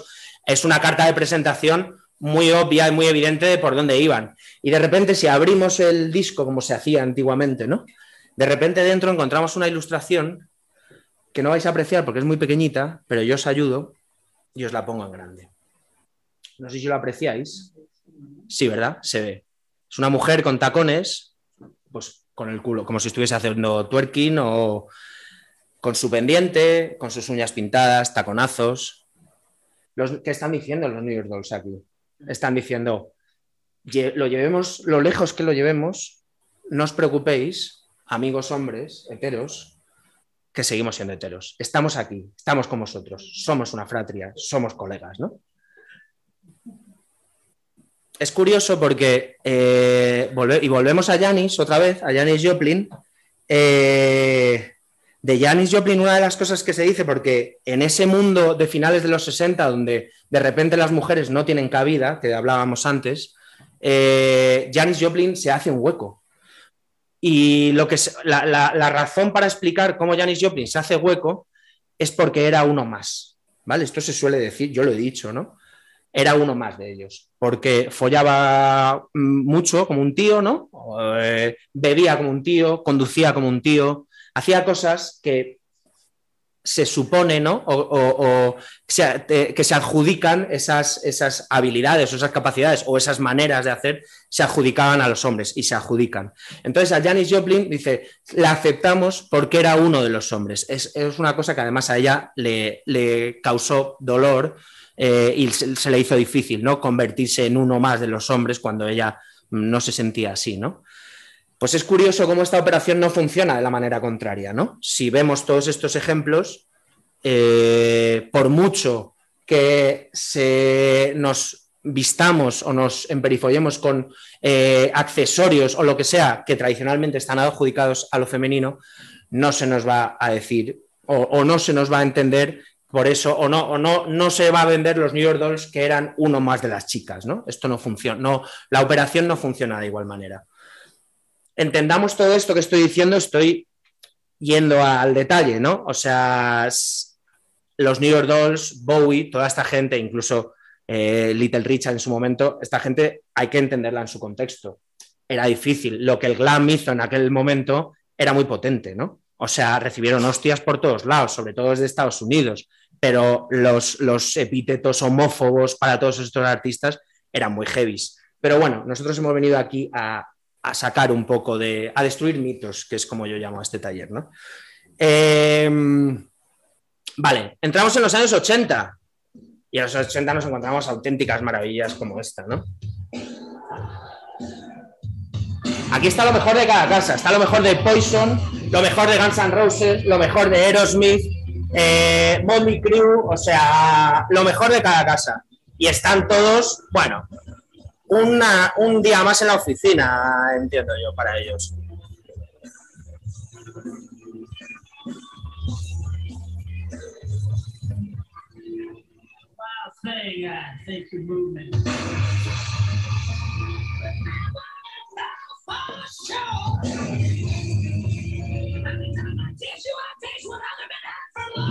Cada vez que te, es que cambia la letra, cada vez que te beso, estoy probando lo que otro hombre está comiendo.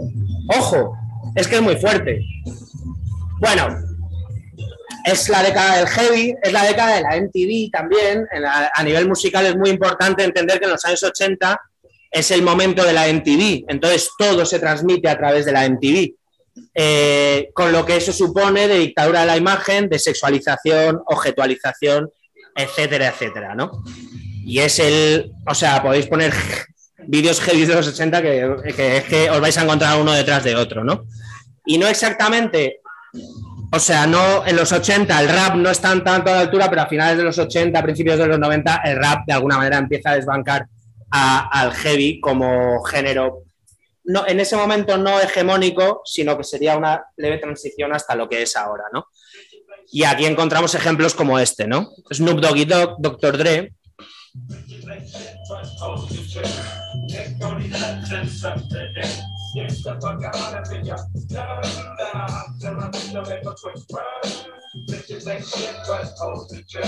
Las putas no son mierda, sino zorras y tramposas. Lámeme los huevos y luego cómeme la polla. Y luego cuando ya hayas acabado, pírate de aquí, que yo me voy a subir en mi coupé a darme un, un paseíto.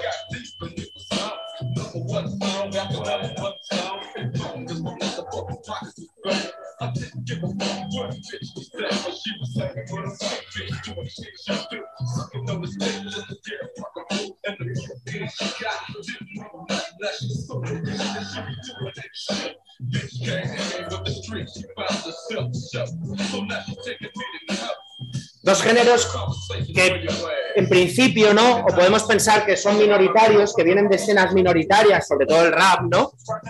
Y que no se tocan en ningún momento, porque el heavy y el rap mm, es como el agua y el aceite, no los puedes juntar, ¿eh? Anthrax. Claro, no, lo- no los puedes mezclar bien porque no, eso no va a funcionar, ¿no? Eh, bueno, porque vienen de lugares diferentes. Bueno, no, no vamos a explicar eso hoy. Hasta que de repente en el 86 nos encontramos con esto, ¿no? Con este pepino. un ejemplo de pacto de la masculinidad brutal y de fratria llevado a, la última.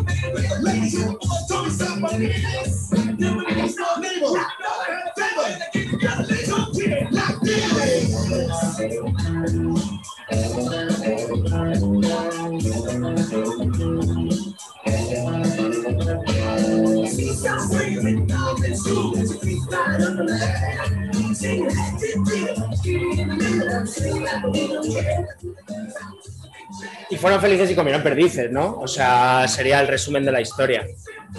Igual todo el repaso que hemos dado, histórico o de artistas, solistas, grupos, igual nos resulta fácil mm, sentirnos lejos, ¿no? De, todos estos, cuanto más lejos, pues, pues más lejos nos sentimos, más lejos en el tiempo, más lejos nos sentimos nosotros, ¿no? Y el rap, con el rap y el heavy, pues quizá ha sido muy fácil elaborar o establecer una distancia, ¿no? Eh, con el tiempo, ¿no? Además, un género, el rap ha envejecido bien, pero el metal ha envejecido peor. Eh, entonces vamos a intentar traerlo a un lugar donde quizá nos apele un poco más y nos sintamos un poco más apelados, ¿no? Y vamos a ir un poco al, al indie porque, porque no vamos a hablar de música urbana porque necesitamos un poco más de espacio para poder analizar la música urbana. Y yo creo que el indie quizá eh, es ese cajón desastre donde han entrado un montón de, cosas en los últimos 40, 50 casi años, no, 50 no, pero 40 sí. Eh, y además el indie ha sido un intento de romper con lo hegemónico, quizá desde una posición hegemónica, eh, es mi opinión. ¿Cómo definiríais el indie? ¿Qué diríais que es el indie? ¿Algo- ¿Alguien se anima? Underground comercial, mira, buena. A mí se me ocurre que igual el indie, para definir el indie, le pones un verso, el que se te ocurra, y cuadra bien. El indie es el árbol que es apenas sensitivo, ¿no? O el indie es esa mirada como ausente. O... Y yo creo que todo cuadra con el indie. O sea, como que lo... el indie es unas New Balance en una rave. El indie es chuparte el dedo que sabe amargo. El indie es esa cosa que con el tiempo ha perdido un poco de, de fuelle, ¿no? Quizás. El indie, pero si vamos al, al principio, ¿no? A, principio, a primeros de los 80, eh, descubrimos que el indie es el resultado de que el mainstream, eh, bueno, de una crisis, la, la, crisis del 73 del petróleo afecta a nivel mundial económicamente a todo y por supuesto afecta a la industria musical, que a finales de los 70 está un poco en la mierda, entonces cambia la estrategia, ¿no? Entre otras muchas cosas, cambia la estrategia y decide no publicitar o no promocionar tantos artistas, sino promocionar a menos artistas mucho más. Y de ahí la consecuencia que tenemos es que en los 80 tenemos a esos grandes, ¿no? Michael Jackson, Madonna, Springsteen, bueno, todos esos. Entonces el indie surge como respuesta a eso, ¿no? A ese movimiento de la industria del mainstream. Y el indie también es la respuesta a la crisis de un modelo de masculinidad, y estamos hablando de los años 80, con lo cual cuando ahora decimos, no es que la masculinidad hegemónica está en crisis, bueno, es que igual la masculinidad eh, nace en crisis ya, ¿no?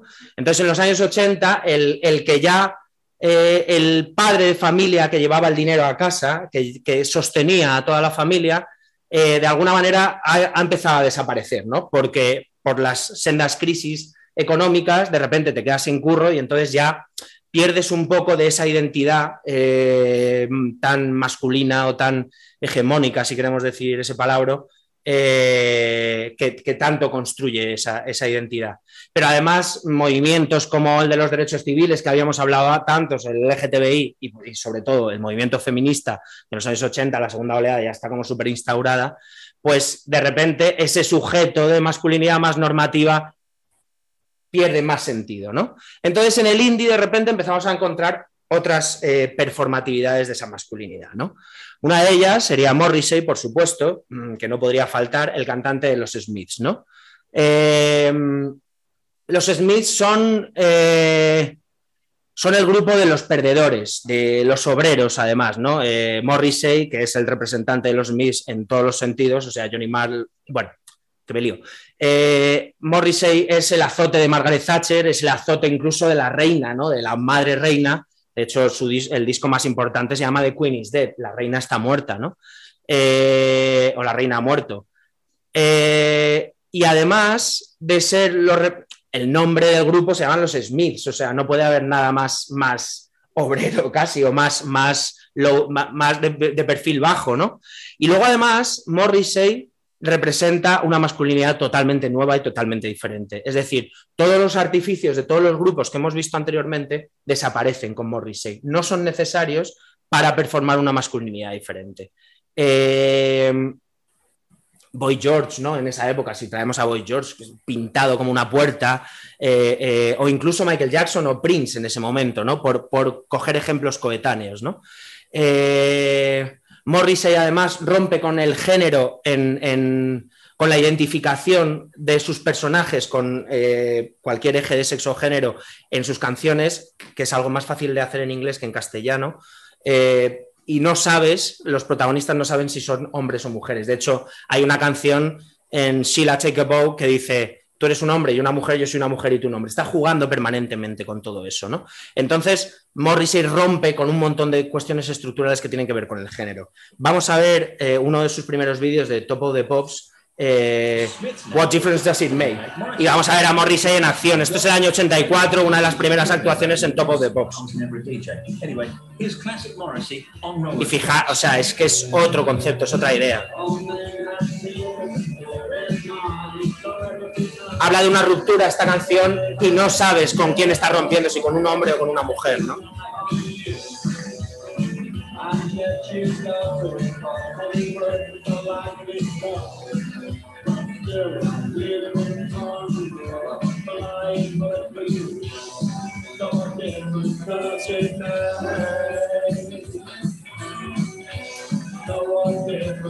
Fijaros, lo que lleva en el casco no, es- no se está escuchando, es un audífono. Porque le escribió una fan una vez que tenía problemas de oído y que llevaba un audífono y que eso le había generado problemas de inseguridad y desde entonces en muchas de sus actuaciones él lleva un audífono, ¿no? Entonces tiene esa capacidad de identificarse también con gente diversa, ¿no? Con alguna diversidad. Fijaros lo que llevan los pantalones atrás, lleva, unos, lleva unas flores.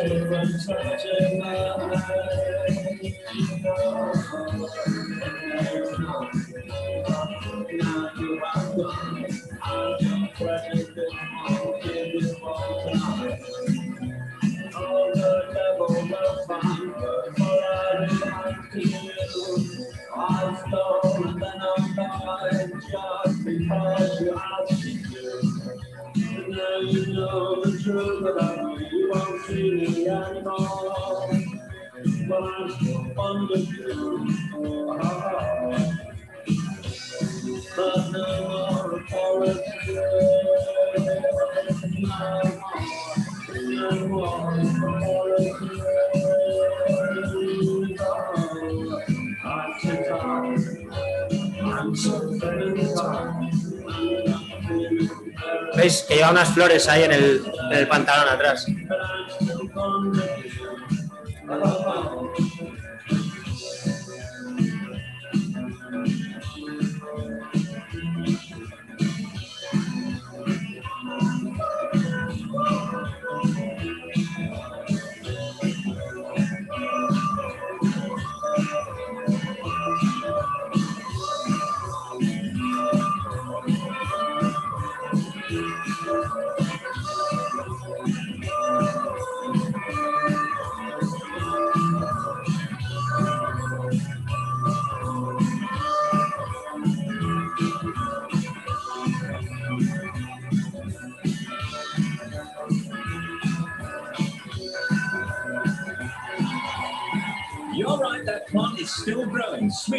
Difference does it make?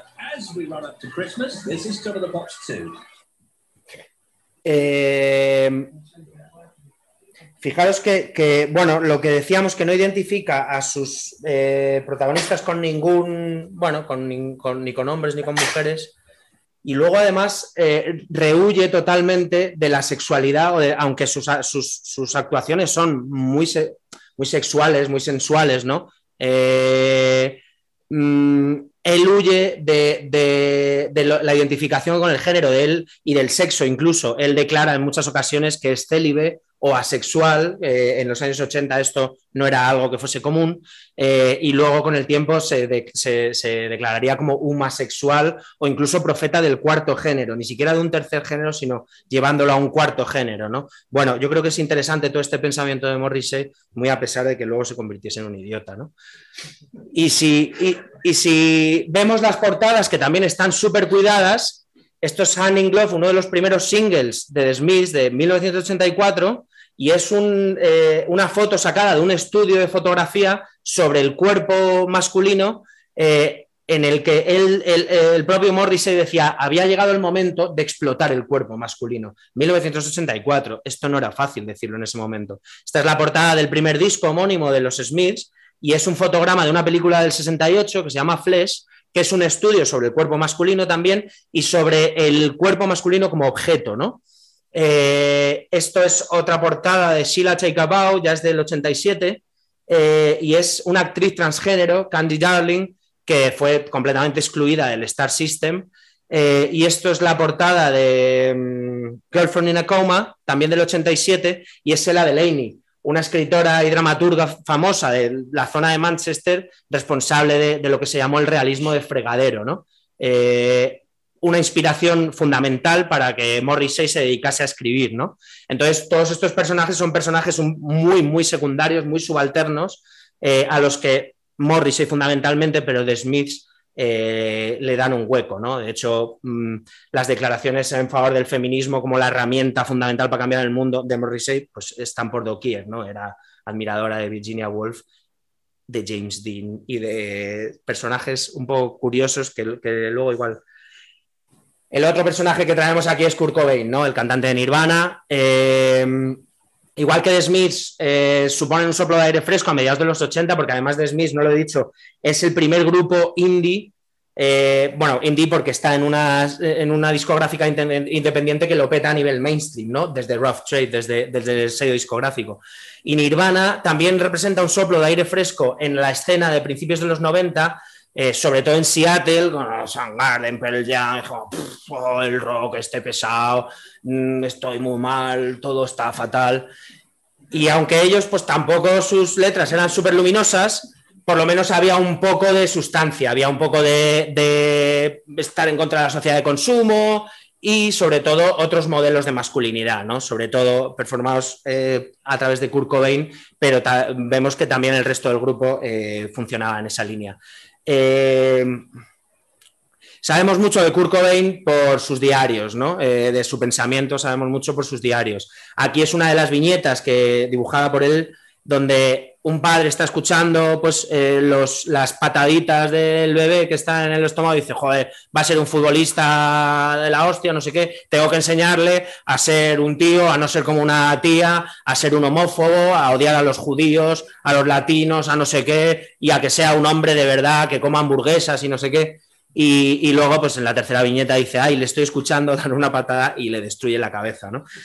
Eh, Cobain lo pasa mal, no cuadra, ni en su familia, pues una familia relativamente desestructurada, eh, y, él además no cuadra dentro de los ejes de, mm, o de los modelos de masculinidad, entonces, bueno, de alguna manera sufre un poco por ello, hasta que consigue irse de, de Aberdeen, de ese pueblo lleno de homófobos, racistas, que era el referente de masculinidad que él, que él se encuentra, y llega a Olimpia. En Olimpia es donde nace el movimiento Riot Girls y ahí se encuentra con las Riot Girls en plena efervescencia, bueno, un poco antes de, de, surgir como Riot Girls. Y os voy a leer un pequeño textito de una carta que le escribió a Toby Bale, a la sazón la batería de Bikini Kill, que fueron pareja durante un tiempo, y dice, sí, todos los sismos se alimentan los unos a los otros, pero en lo alto de la cadena alimenticia sigue estando el hombre blanco, un macho corporativista fuerte como un buey no redimible, por lo que a mí respecta.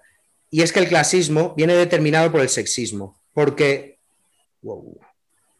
porque es el macho quien decide si los demás ismos siguen existiendo o no. Depende de los hombres. Solo digo que la gente no puede negar ningún ismo ni pensar que hay unos más subordinados que otros, salvo el sexismo.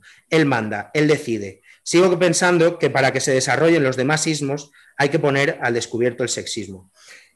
Esto es ni siquiera es del 91, es de años 90 o año 89, ¿no? Que quizá luego ha habido teorías que, mmm, con otra perspectiva, ¿no? Que el feminismo ha lanzado, que tiene que ver más con la interseccionalidad, pero nos dice mucho dónde estaba Kurt Cobain y la conciencia que tenía en este momento, ¿no? Y, además su idea de que a través del grupo podían reventar un poco las costuras del capitalismo, ¿no? Eh, él pensaba que firmando eh, y hablaba de sabotear el imperio eh, fingiendo jugar su juego, comprometerse lo justo para ponerlos en evidencia. Y esos capullos de machos sexistas, peludos y sudorosos, no tardarán en ahogarse en un charco de cuchillas y semen, fruto de la sublevación de sus hijos, la cruzada armada y desprogramada que ensuciará los parquets de Wall Street con detritos revolucionarios. Fijaros este lado de Cobain que no lo hemos conocido a través de sus canciones, ¿no? Que en sus canciones fundamentalmente eh, encontramos un mundo muy polarizado, era el que él vivía a nivel íntimo, entre, eh, entre focos opuestos, ¿no? Eh, para él el mundo, las relaciones personales se dividían un poco entre el sadismo y el masoquismo, ¿no? O eras, o sádico y querías recibir o eras masoquista, y esto lo llevaba a, a un último término eh, con la violación, que para él era como la peor afrenta que un cuerpo podía sufrir.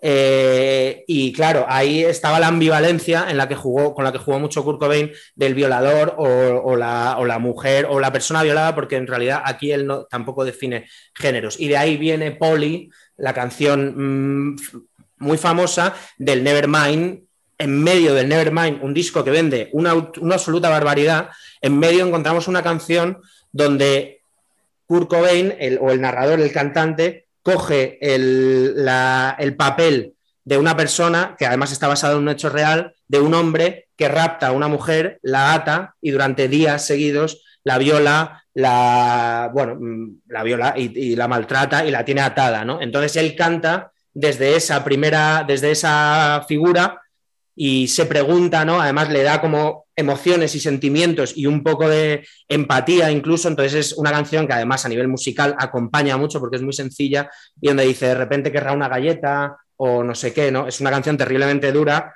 que, que, está en medio de Nevermind, ¿no? Que es esta.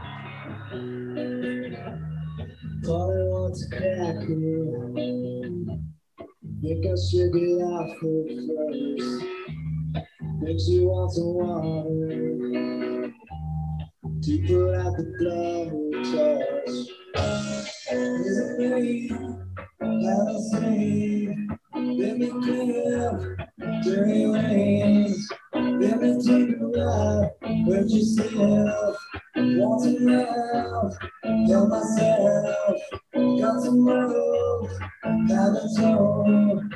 Promise you, haven't true. Let me take a ride, hurt yourself. Want to laugh, help myself.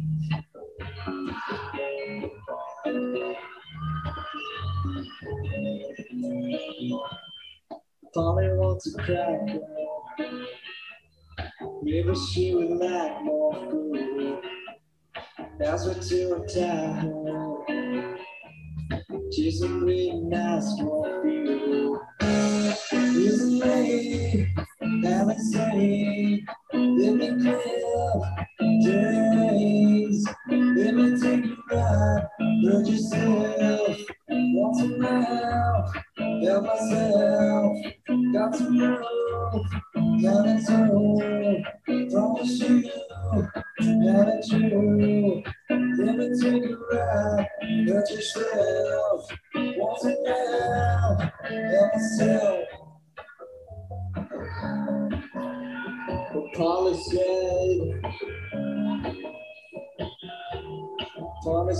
Unos años después del Nevermind salió una noticia en la cual unos, unos tíos eh, violan a una mujer cantando esta canción, ¿no?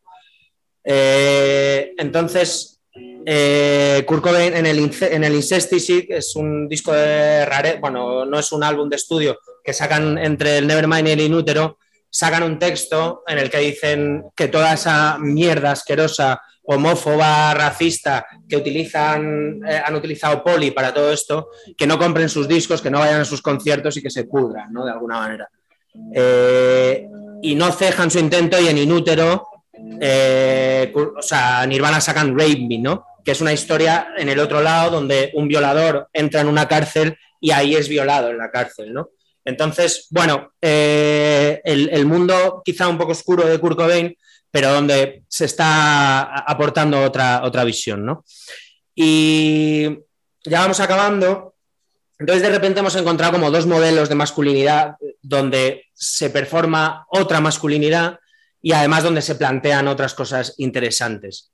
Entonces, podríamos decir que, que hemos encontrado esa, es- esa masculinidad que se llaman nuevas mascul- que se dicen nuevas masculinidades o masculinidades alternativas, o no, ¿no? Ahí está la pregunta.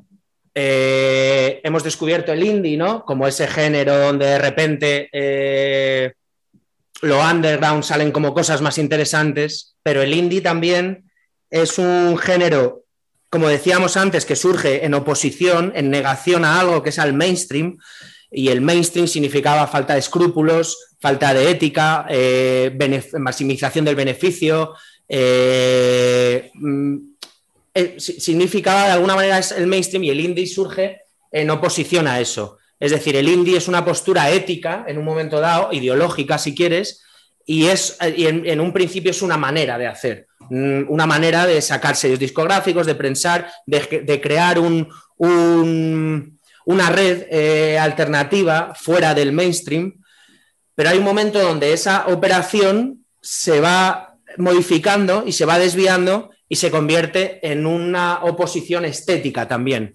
que dice que todo lo comercial, en la medida que solo mira los beneficios, es malo y todo lo indie, en la medida en que solo atiende al arte y a la música, es bueno. Este es un prejuicio que, sigue operando hoy en día y que sigue funcionando en la música y que eh, el indie establece o instaura.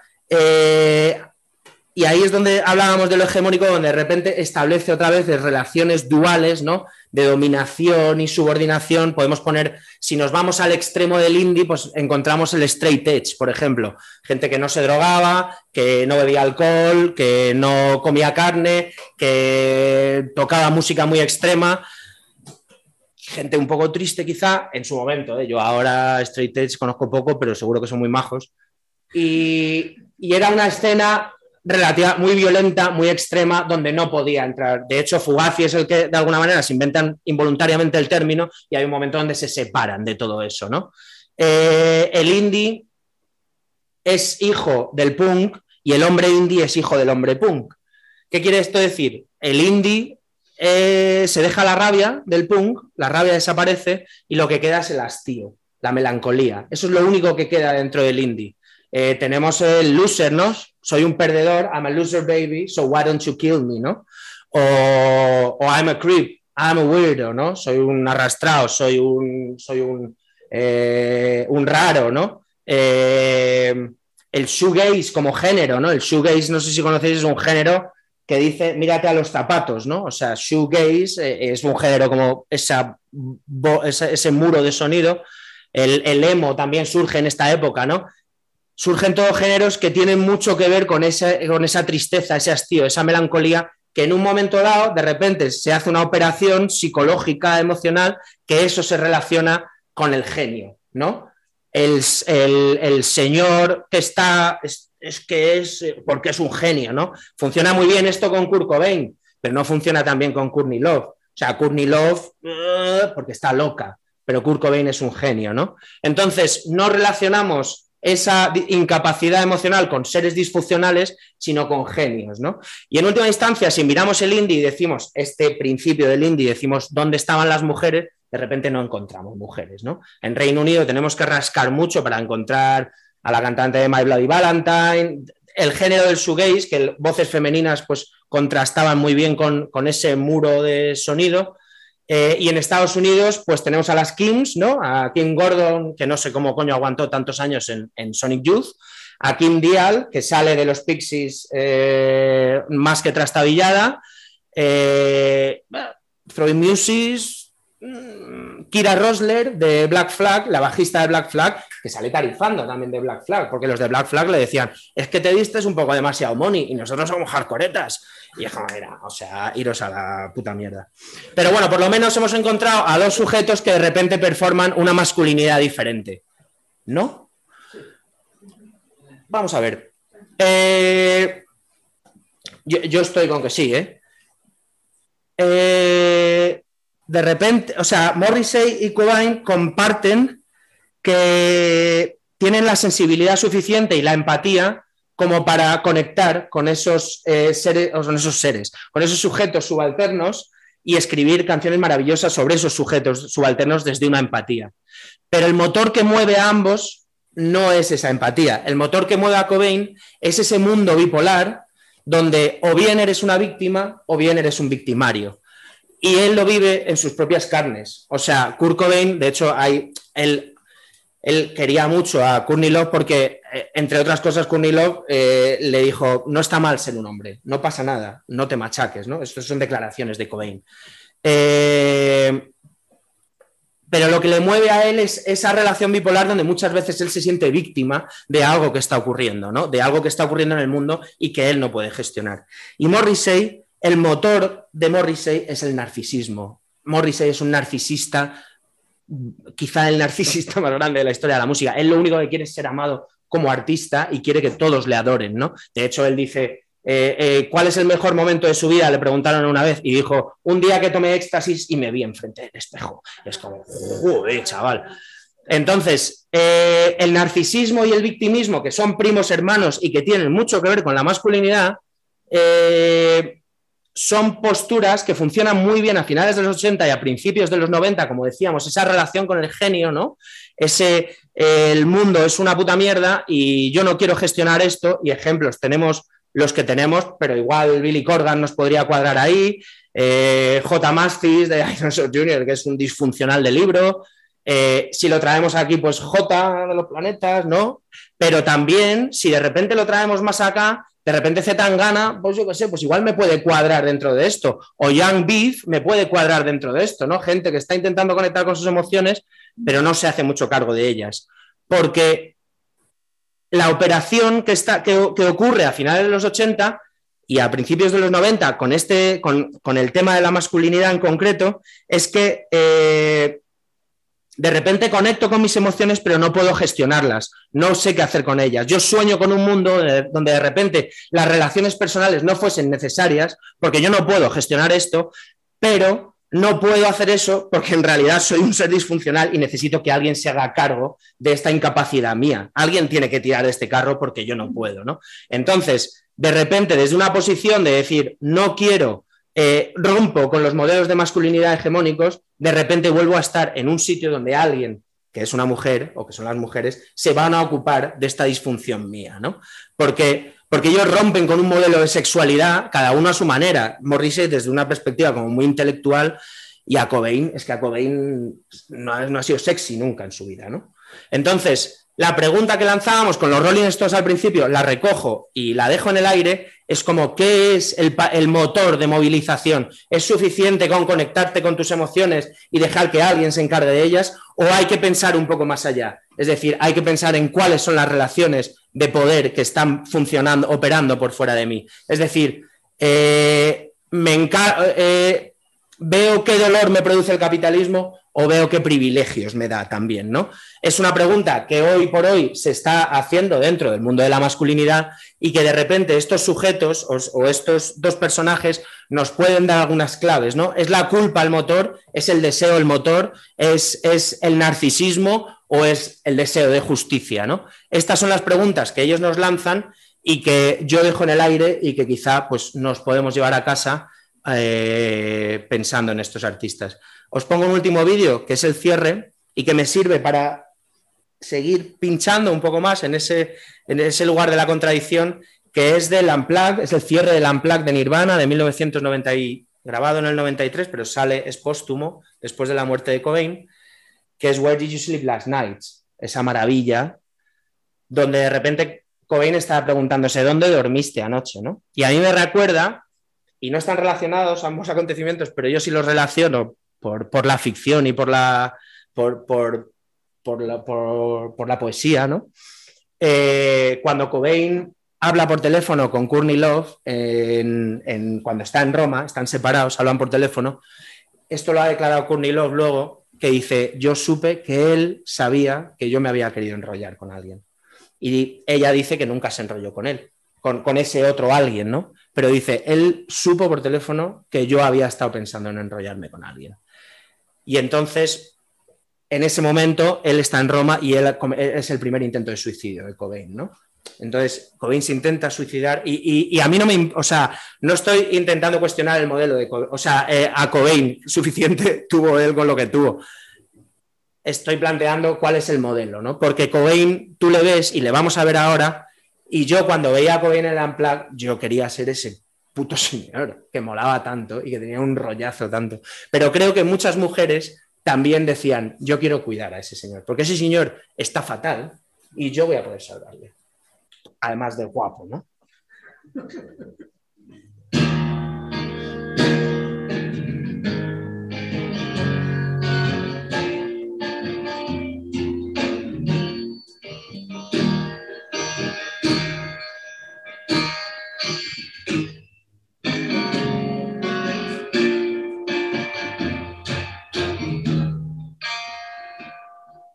Girl,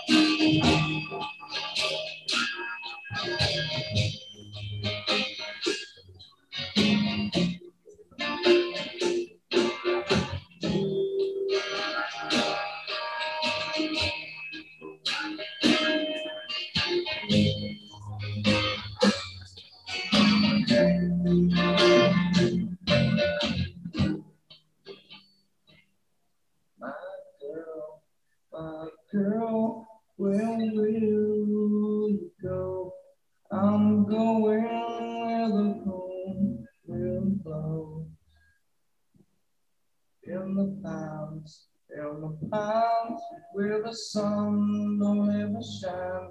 I will shiver the whole night through.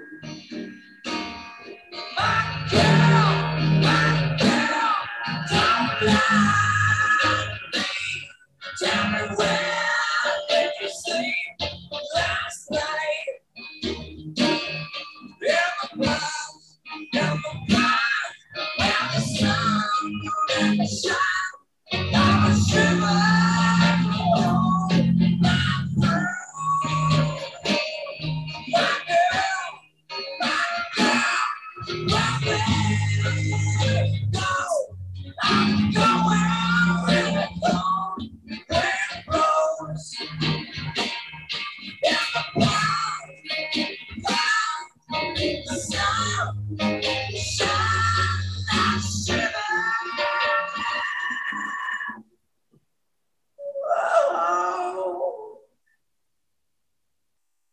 Mad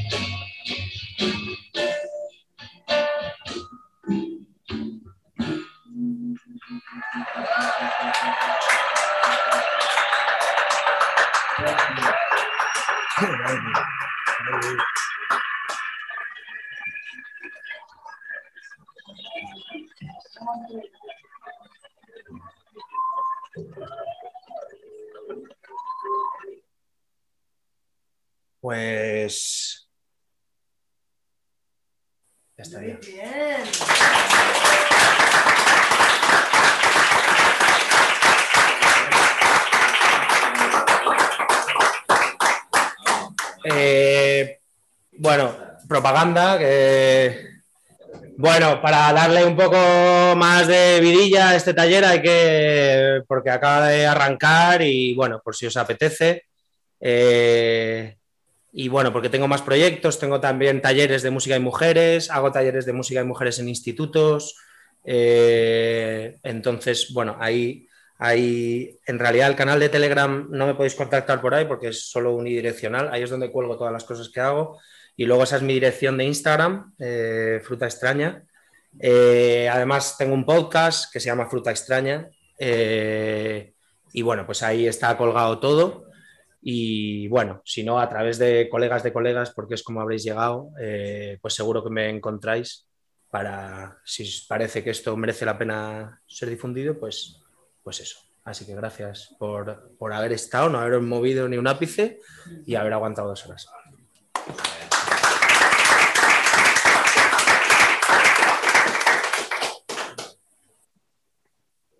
No sé si abrimos algún turno de preguntas, si alguien quiere algo, directamente Claro. claro, o sea, claro, si alguien, yo estoy encantado. O sea, yo este taller lo he hecho para poder eh, hacer que alguien me esté escuchando durante dos horas. O sea, porque me da apuro en un bar hacerlo. Entonces, esto es una manera de tener a la gente encadenada en una silla dos horas.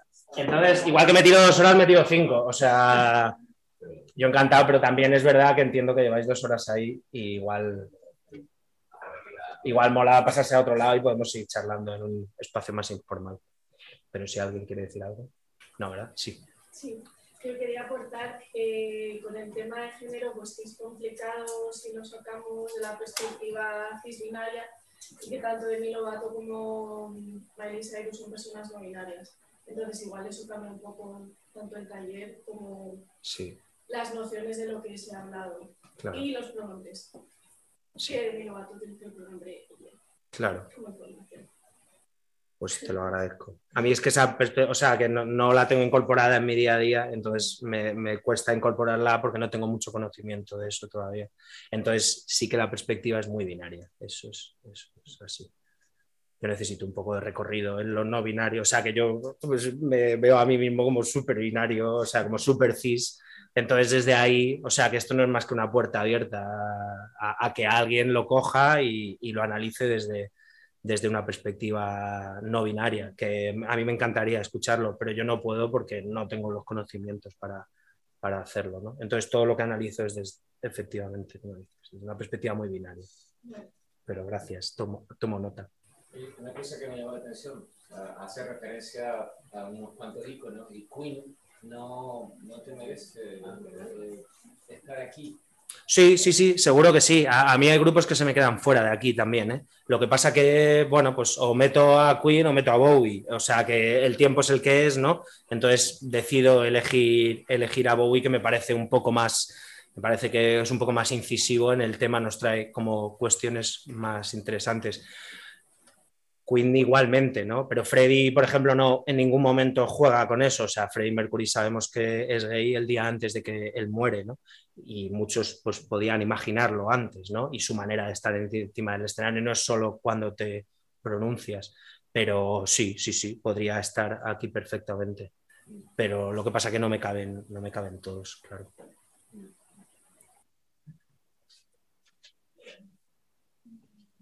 Dijiste, disculpa, disculpa, Dale, dale. una cosa que me llamó mucho, mucho la atención. Esto de que los viejos rockeros vuelvan y toquen, no sé, a lo mejor estoy equivocado, pero sentí como que a ti no te... Miguel Río. Hostia, Miguel Río. Sí, sí, se me ha, se me ha visto el plumero. Eh, Bueno, mm, el rock a mí, a mí me, Mira que, o sea, que Led Zeppelin y, o sea, que soy súper fan de todo eso y tengo un montón de discos y... Pero a mí ya me, o sea, desde una perspectiva de género, o sea, cuando de repente me he puesto las gafas moradas un montón de tiempo para analizar cosas, y me parece que además ahora mismo el rock ha perdido esa capacidad de, de subvertir, de pinchar, de, de- de movilizar. La guitarra mm, ah, me- como instrumento me, me parece un poco... Me parece que, es, que es- se está quedando un poco viejuno. Es, y, y te digo que yo vengo del punk y, he escuchado rock a tope, pero me parece que se ha pasado un poco su momento. Creo que ahora desde el rock no, no se está. Creo que hay otras, hay otras energías así más subversivas que están en otros géneros, están en otros lugares. O sea que yo voy a un concierto de rock así más clásico cuando he ido y igual me ha aburrido un poco, salvo si es Patti Smith, claro. Sin micro total. no. Sí. Pero bueno, que eso es muy personal, o sea que eso. En ese sentido eso no. es evidente lo que estás diciendo. Quiero ¿Eh? decir, yo como persona que siempre he escuchado básicamente rock y quiero decir, o sea, ahora mismo el rock está buenísima de cualquier cosa, Claro. de, que, de que está pasando en el mundo. Claro. Es como un, un género de- del pasado, ¿no? Es un revival. Claro. Es- Está claro. Claro, lo que pasa es que luego hay gustos, o sea que, es que si eso es lo que te pone. No, no, claro, Pues a mí lo que me gusta a- es lo que adela- sigo escuchando. claro, adelante. De, de Claro. la muerte social del rock Claro. como fenómeno cultural, está Claro. clarísimo. Claro, claro. Sí, sí, sí. Ya, tenéis sed, ¿no? Sí, pues si no hay nada más, nos bajamos. Muchas gracias.